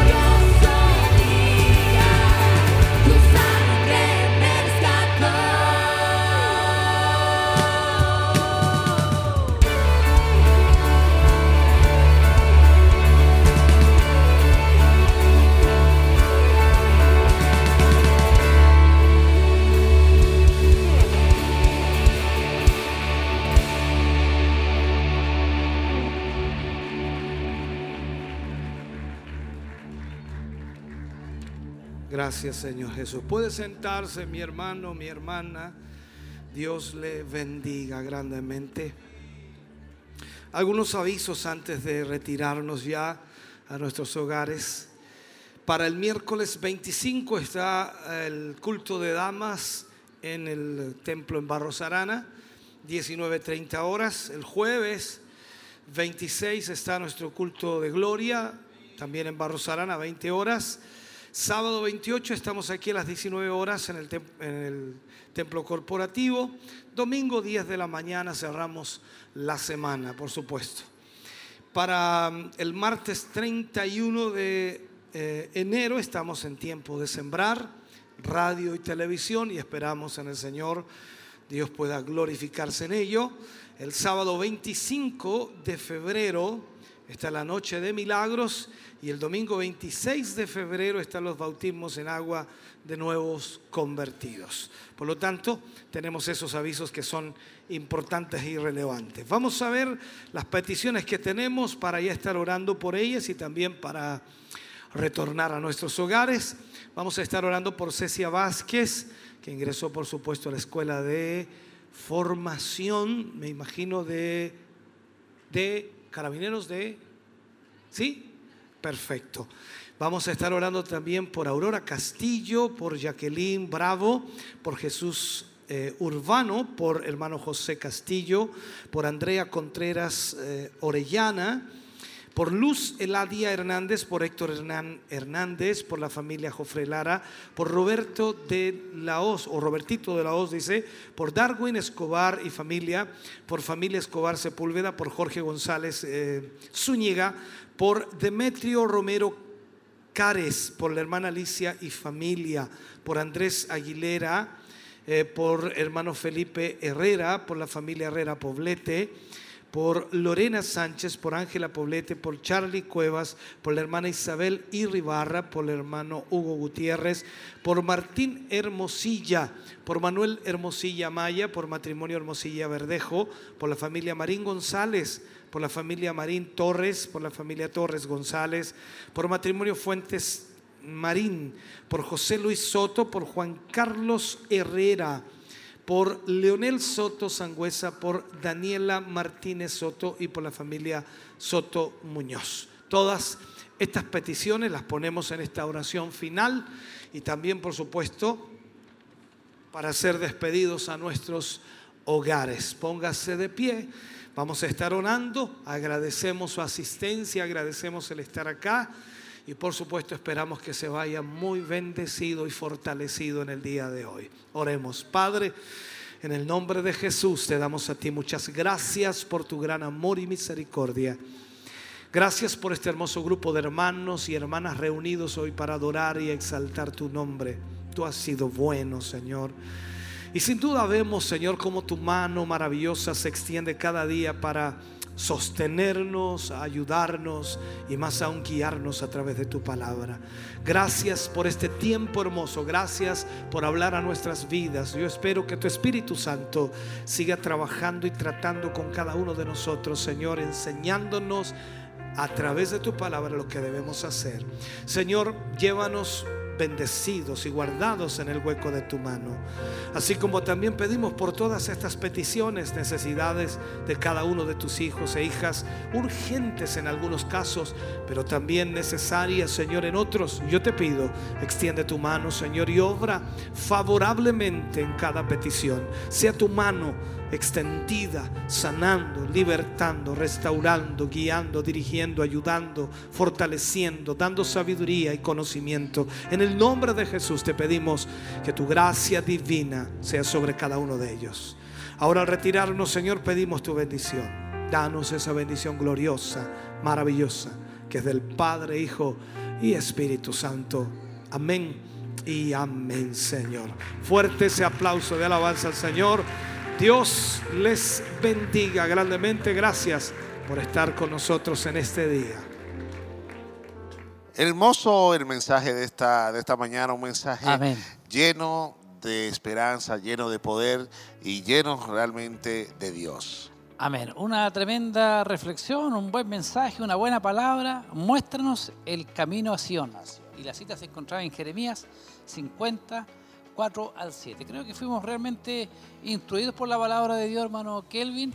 Eh, Dios nos enseñó, nos mostró también, nos habló también de lo errado que están muchas eh, iglesias, por decirlo así, membresías, donde no están en el camino correcto. ¿Y quién nos da el camino correcto? Es nuestro Señor Jesucristo y está en la palabra del Señor. Al final es un llamado donde se comprometen las personas que pasaron, usted en su hogar igual, a servirle al Señor por sobre todas las cosas y buscarle, que es lo Es, primordial. es lo importante, es lo importante. Cada uno de nosotros debemos comprometernos eh, con nuestro Dios a seguir, a seguir este camino, Amén. sobre todo a, a que este camino sea de, de- nuestra vida sea un ejemplo Amén. para los demás. Así no que solamente en la iglesia, sino no solamente en la iglesia, exactamente, sino todo, en toda nuestra vida secular. Amén. Lo pueden seguir, repetírselo, lo puede escuchar nuevamente en nuestras plataformas, sigue ahí el mensaje. Creo que también a veces hay cosas que uno se le va cuando está aquí, nuevamente se puede escuchar y, y retomar el tema que creo que también es de mucha bendición. Mientras, hermano Kelvin, Quiero saludar, hermano, a algunos hermanos, Amén. algunos hermanos que están ahí en las redes. harto Estuvieron de ahí. peticiones de oración. Así, ¿ah? así es, así es. Nuestro hermano Este- Esteban Sandoval estuvo ahí conectado. Eh, también nuestro hermano Raúl David Pinto. Eh, Jennifer eh, Tiare Varas. Nuestra hermana Evelyn Montesino, bendiciones mis hermanos. dice Amén, amén. esposa de nuestro hermano Isaac y Samantha y que Dios les bendiga grandemente a través de la transmisión. Así es, también nuestro hermano José Guajardo, Janet Rivas, Irma Romero, nuestra hermana Ingrid Catalán también Amén. estuvo ahí conectada. Un saludo a ella, a sus hijos, a, al Franquito, a, al Agustín, a Almendra, a todos ellos. Amén. Muchas bendiciones A mi también hijo para igual, Mario Fuentes me dijo que estaba ahí conectado con Daniela, su esposa, mirando las transmisiones y siendo bendecidos. Mire qué bonito cómo están los hermanos igual. Si no Así pueden es. estar, están ahí conectados y siendo bendecidos. Así es, así es. Hay un sinnúmero de hermanos que también estuvieron ahí conectados, conectados junto con nosotros. Amén. No, no se hicieron presentes por las redes, pero sí estuvieron ahí a, a todos ellos. Mucha bendición y que esperamos de que estas palabras hayan escalado su corazón, hayan entrado y penetrado Amén. en todo su consciente para que también nosotros podamos no solamente ser oidores, Sino hacedores de la palabra. Amén. Bueno, la invitación se la hacemos extensiva para nuestros próximos cultos. Lo hemos estado recordando con nuestro hermano Kelvin el día martes, 20 horas, Escuela Bíblica Siloé. El día jueves, culto de gracia, 20 horas, Barros Aranas 436, la Escuela Bíblica y el culto de día jueves. Y el día sábado, Día sábado, 19 horas, 19 horas y domingo a las 10, 10, de la mañana. culto de celebración. El culto de celebración aquí en el kilómetro 14, Camino Pinto. Callejón Bustamante y un bus de acercamiento para que nuestros amigos que, y hermanos que no tengan locomoción pueden venirse en el bus que también pasa por Barros Arana. Bueno, nosotros agradecer a todos nuestros hermanos que estuvieron trabajando, los que fue ahí en controles de radio, televisión, muchos jóvenes hermanos ahí haciendo posible el llegar de la mejor manera a los hogares, a las familias. Y bueno, y para mí es un placer estar nuevamente con mi querido hermano Kelvin acá, una bendición. La bendición es mía y sé que eh, cada vez que estoy al lado suyo me, me nutro de, la, de, Amén. de- de lo que es eh, esta presencia del Espíritu Santo. Así que Mucha Amén. bendición a usted, mi querido hermano. Bendiciones a todos nuestros hermanos, los amigos que estuvieron viendo, que estuvieron escuchando la transmisión. Muchas bendiciones, bendiciones. también. Bendiciones. Así que Dios les bendiga. Amén.